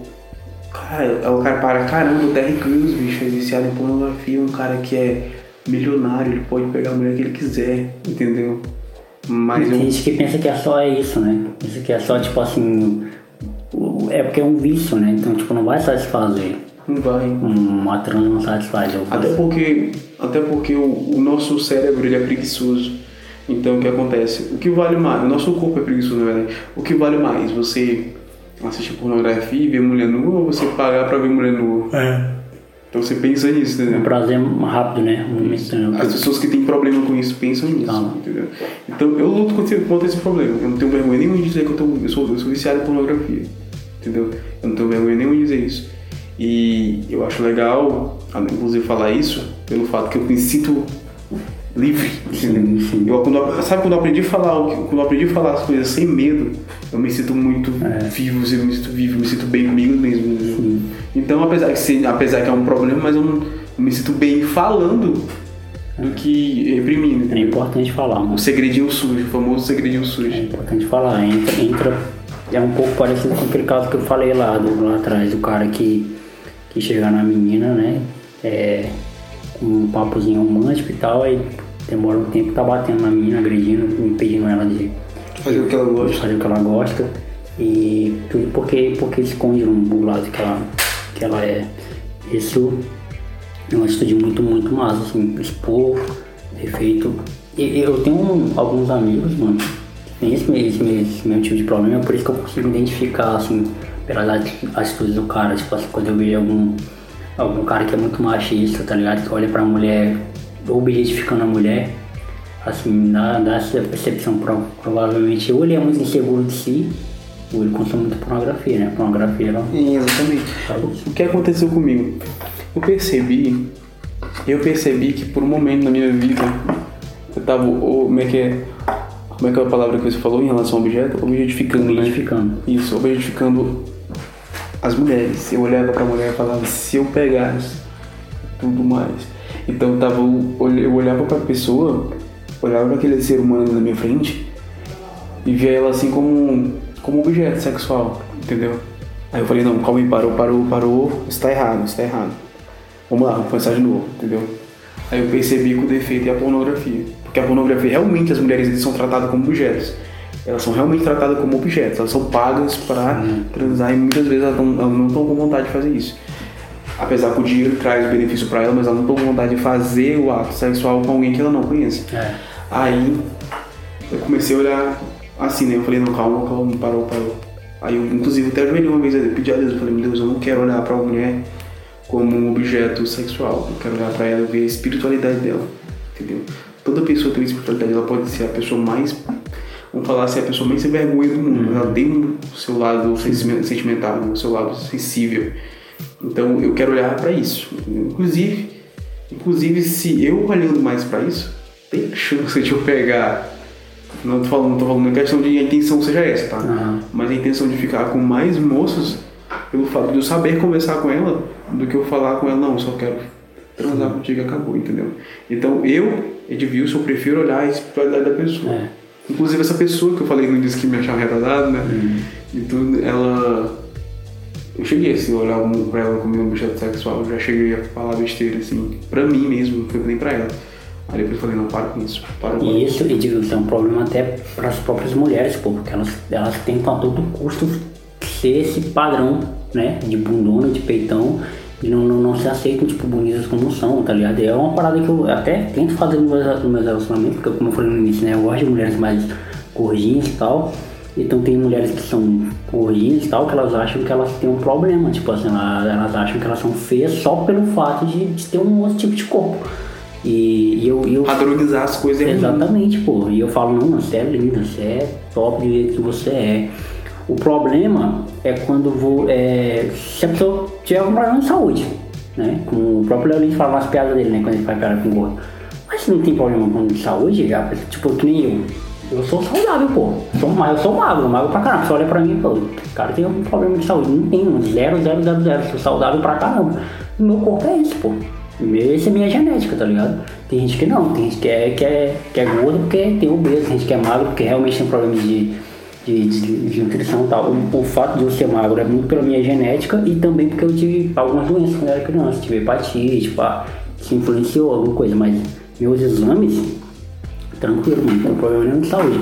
E aí eu falo, não, eu falo pra você é linda desde que você é, eu admiro as pessoas, eu, falo, eu elogio pra caramba, porque algumas pessoas têm esse psicológico fraco, né? E elas se abatem muito fácil e ficam se comparando. A comparação, né? É, um problema muito grande. Tipo, você ficar se comparando com os outros, sabe? Ah, a pessoa fulano é mais bonita que eu, mas o problema de fulano ser mais bonito que você, você é bonito do seu jeito. Exatamente. Né? Seu estilo. Exatamente. Eu tenho minhas preferências em relação às mulheres e tudo, na verdade, pra mim, não é minha, minha preferência, né? Eu tenho preferência em relação mais a. Porque eu gosto de moreno. Moreno pra mim me chama muito de gosto, né, mano? Como tudo na vida. É, exatamente. Como eu falei, não, eu falei mais cedo, né? Eu gosto de moreno, pra mim moreno me chama muito atenção. E tudo mais, não que a branca também não me deixa mais atenção, entendeu?